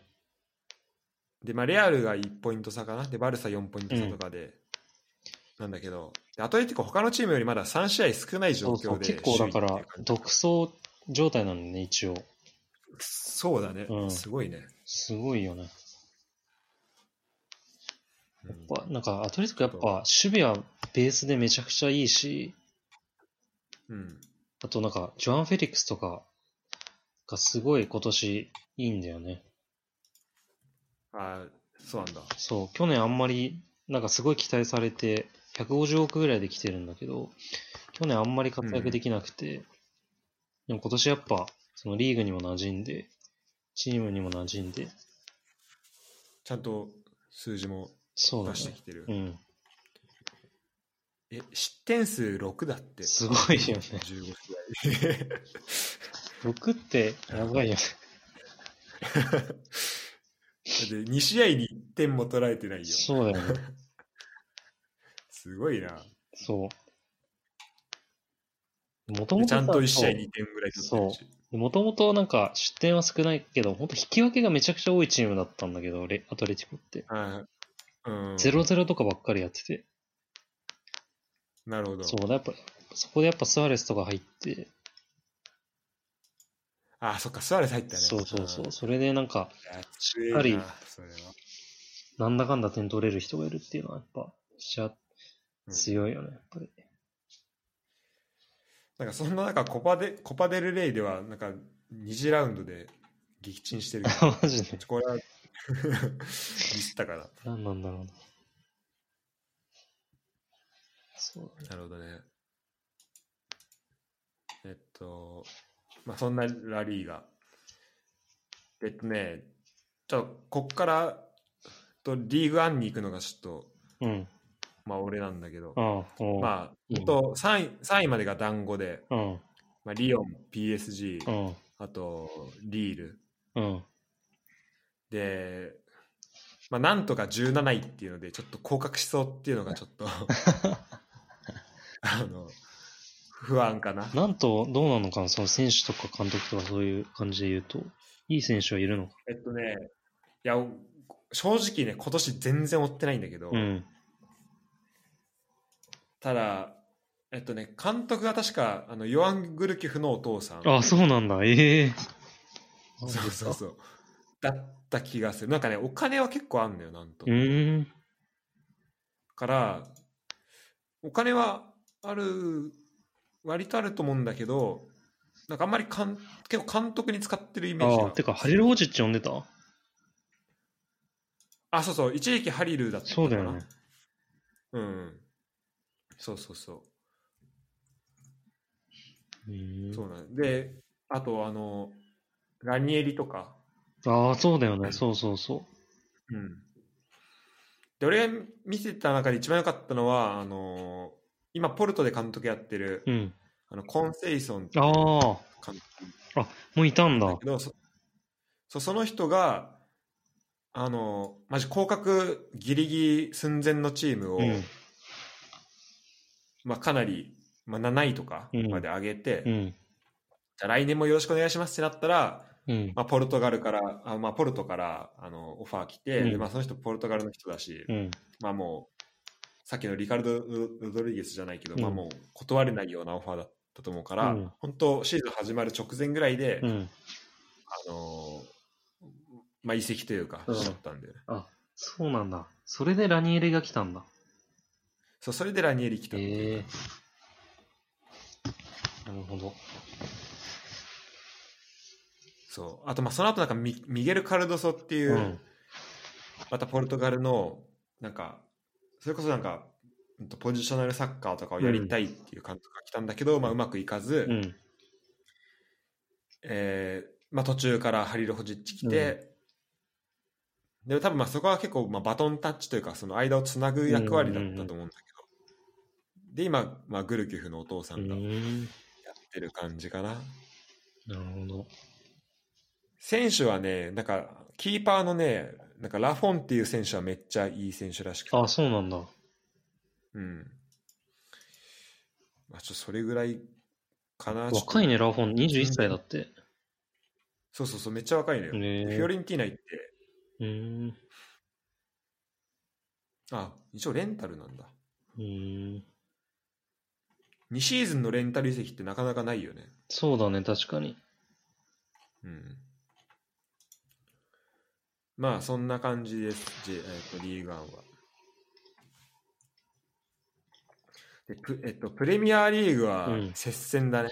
そうだね、プレミアは、一応リバプールか。そうだね、リアプール首位で。で、まあ、ユナイテッドが結構迫ってて、迫ってるか、うん。勝ち点は一緒か。まあ、勝ち点一緒だね。うん。そうだね、やっぱプレで、ミまア、あ、レスター、うん、レスター、エバートンがさう、ん最初すごい上だったけど、うんまあちょっと今、結構いろいろ詰まってきてる感じだよね。プレミア他のリーグと違うのはさ、うんやっぱ交代枠まだ3でやっててさ、 あ、そうなんだっこけ。のご時世で。 すげえな。そうで、なんか、あの、監督とかとなんか、あの、たす、なんていうんだろうな、意見を募ってやるんだけど、やっぱ交代枠5人だとビッグクラブ有利だっていう、下位チームの人が言ってて、マジで。そう、それに、あの、マジペップとか、クロップとか激怒してるっていうのがあって、そうでしょ。それで、まだ未だになんか、交代役3人でやってるのが、っていや、面白いな、そのバランスも。めっちゃきついよね、それ。しかもなんかプレミア本当毎年謎なんだけどさ、うん。しっかり12月30とかさ、1月1日に試合やってそるうじゃんそうそうそうそう。で、まあ、ヨーロッパの人何まあでもイギリスは別にそうじゃない気がするけど、うんまあクリスマスが大事で、クリスマス、まあ新年はそんなにっていうのはわかるから、まあじゃあ例えば、ね、イタリアとかも多分まあ3日ぐらいから試合やってたりするからさ、まあわかるけどさ、さすがに1月1日、いや、本当もだようね。試合やんだっていのや、は思う本よ当ね。だよ。毎年当たり前のようにやってるか本当に。ら。うん。あと、あと、今年はなくなったけどさ、なんか、今も、今までプレミアはさ、あの、FA カップっていう、まあ、日本で言うと多分天皇杯みたいなやつがあって、うんうん。あそれ今年なくなったのいや、今年あるんだけど、うん。今年はちょっとさすがにやめたらしく、いつもその、引き分けだと再試合っていうのがなんか伝統で、ああ、なるほどね。そう、なんか延長をやんなかったね。 そういうのやっやべえな。それやってるせいでも日程がどんどんどんどん引き分けになると詰まっていくっていうのやってて。あーさすがに今年は延長やるらしいのに。ちょっと発祥の地ってだけあって、ちょっそとすごいよね。こう伝統にてんそうだね。がんじがらめって感じだそね、うだね。うん、なるほど、なるほど。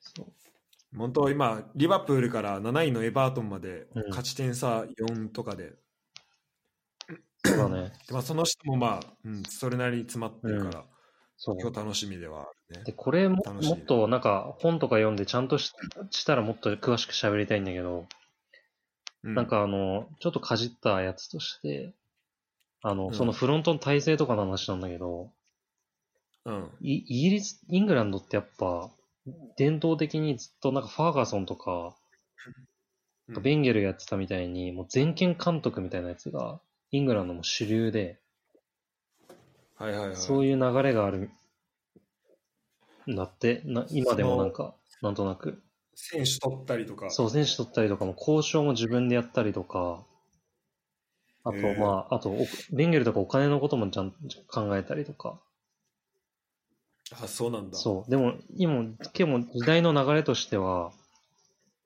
うん、あの、ドイツとかはマジでそうだと思うんだけど、なんかスポーツダイレクターっていうのを置いて、はいはいはいで。監督は本当に現場のサッフットボール面のあの向上を一番に考えて、で、うん交渉とかそういうのはそういうのは一番得意な人がやるっていう、こう、分業制になってて、なるほどね。そう。っていうのが結構こう、サッカー界で二つ波があって、そう。で、リバプールは、結構オールドファッションあのそう、クロップがドイツにいたっていうのもあるし、その、スポーツダイレクターっていうのを置 いて、やってるみたいな。そうだよね。リバプールは本当そのイメージ、そうそうそう。。なんかそれこそなんか物理学者をなんか監督の下とまた別でクラブの下にこうアナリストを置いたりしてるのも面白いなとあ思っあ、てそうなんだ。うん、そうそうなるほやどっぱ。さ監督の下にアナリストいるとさ、うん。こうやっぱ監督が欲しい情報とかうを、ん。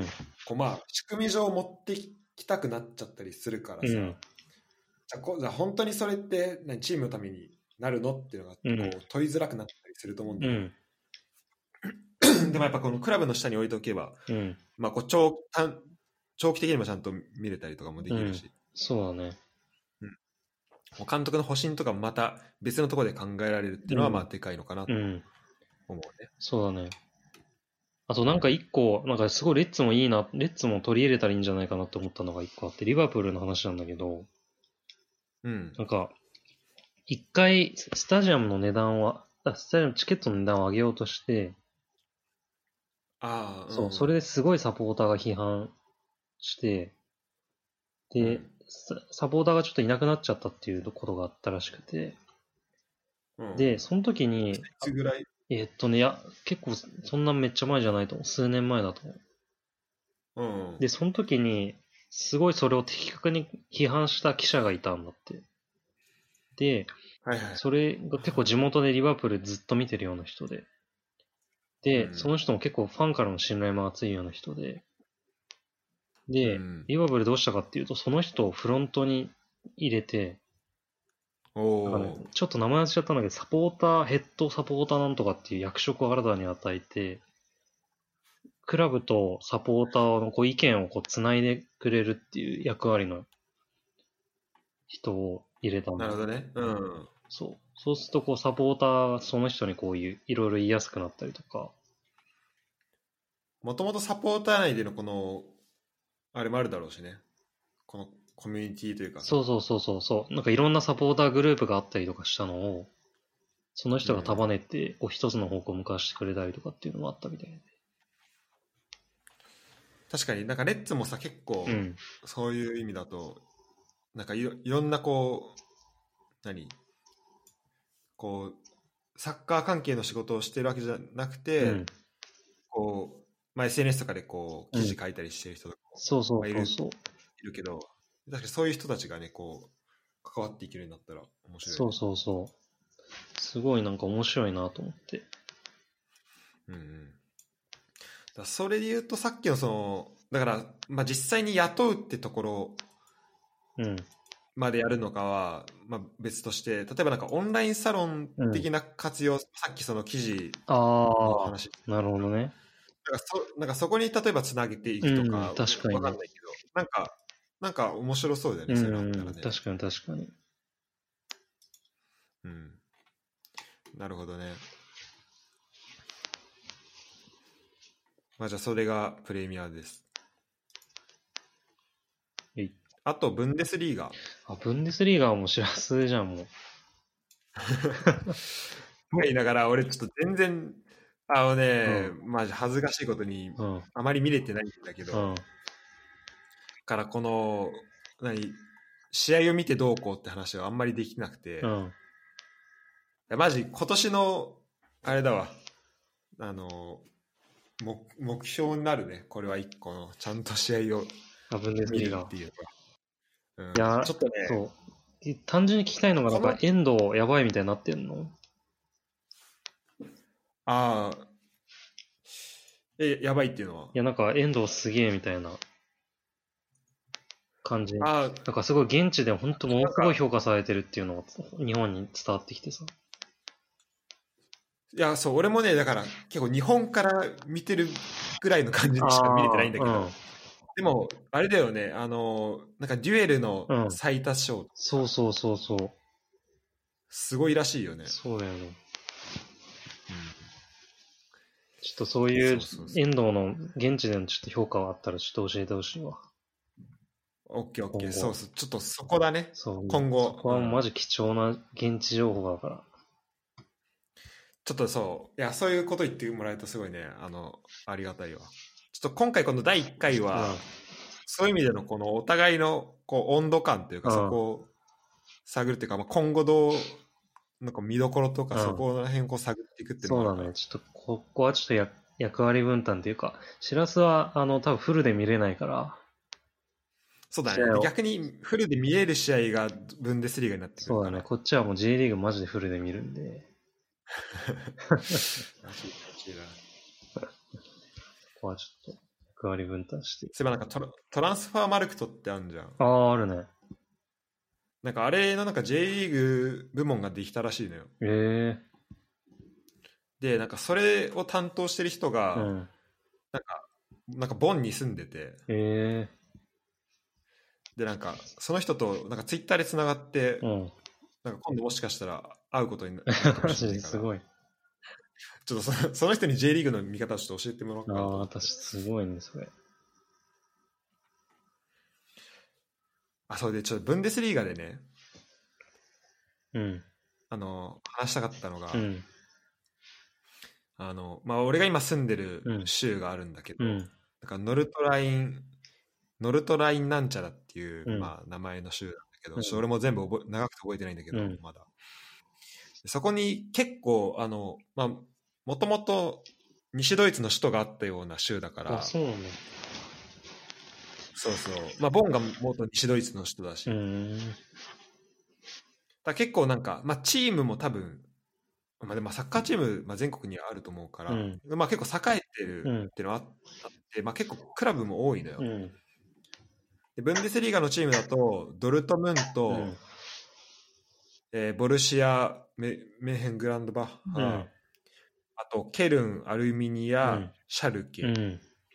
5チームかな俺が今パッと見で分かるう範囲で、ん。でプラス、うん。えっとまあ、近くには、えっと、マインツとか、うん。あとフランクフルトとか、うんまあ、電車に2時間ぐうらい、ん。まあ、行けるところにもあるしっていう感じなんだけど、うんなんか そのうちの今下から4つがその今言ったチーム下位4チームがうん。その今言ったチームでめちゃめちゃ降格しそうなん だよね シャルケとかやばいんでしょ、今。シャルキ今やばいねうん。一勝しかしシャルケマインツアルミニアが今下三つででケルンホッフェンハイムとか、まあ、ケルンもそうだねちょっと下の方いるからちょっと怪しいんだけどただなんかこれ考え方を変えてみると、うん。まあ、日本だったらさ、うん。正直こう遠征すする俺らからしたらさ、うん別に首都圏にいらないじゃんチームうん、まあそうだね、確かに。うん、なんか、てかまあ首都圏にまあ何チームもいらないっていうのを考えると、うん上がってくるチームが結構大事かなと思って、うんうんそうするとなんかあとハンブルクとか、その上の方のチうーム、んうんなんかちょっとこう、旅行行くチームっていう、旅行行く先としてちょっとチームを考えようかなって今、ちょっとね いや、いい ね、それはマジで危険だからね。そうそう。まあちょっとそんな日が今年来るかはちょっとまだ分かんないんだけうど、ん。それ夢見て、うん。うんシュツットガルトとかは遠い、近くないな、あんまり。シュットガルトは、うんあまあそんな遠くはないあそんな近くはないけどまあと遠からずっていう感じあ、そうなんだ。へえ。うん、でも本当シュトゥットガルトとあとフランクフルトはマジ見に行かないとうん。いけない本当言ってほしいわ。あとマジプチ情報なんだけど今2部で上がりそうなのが、うんそのハンブルクとあとホルシュタインってチームと、うんあとマジこれ読みづらいんだけどなんか SPVGG グロイターフィルトっていう、へえ。なんかマジ日本人が絶対覚えられないようなうんチームなんだね、うちょん。今チャットで名前を送るけどへえ。初めて聞いでたなんかこのチーム、うんこのチームなんかね、ニュルンベルクのすぐ近くで、うん。なんか、何あのーシャルケとドルトムントぐらいめちゃめちゃ激しいダービーうをん。やってるらしい。ええ、あ、そうなんだ。で、古豪で、なんかまあ、ウィキペディア情報だと、なんか第二次世界大戦前には、なんか3度優勝してるチームらしくてへ。で、結構、まあ、ニュルンベルクあんまりしょ、あニュルンベルクがさ、俺ら知ってるしさ、うん。あの、まあ、昇格も何回かしてるけど、うんまあ、一方で、このチーム、グロイターフィルトはあまり昇格できなかった中で、今年なんかようやく昇格できるかもみたいになってるらしいんだけど、へなんかうちのルームメイトのなんか兄弟が、うんなんかこのチームで働いてるらしくて、え。ええ、マジですご。 そうそう私と今、個人的に今応援してて、ちょっとこれ聞いてる人もね、あの、グロイターフィルトがどうなるかちょっと、あの、注目してほしいなっていうので、あの、今、ちょっと紹介しました。ええ、面白いね。確かになんか本当聞いたことない、正直、チームだけど。ね。うん。ブンデス全然2部とかもすごいレベル高いんだもんね、やっぱり。うん。そうだよそうね。だね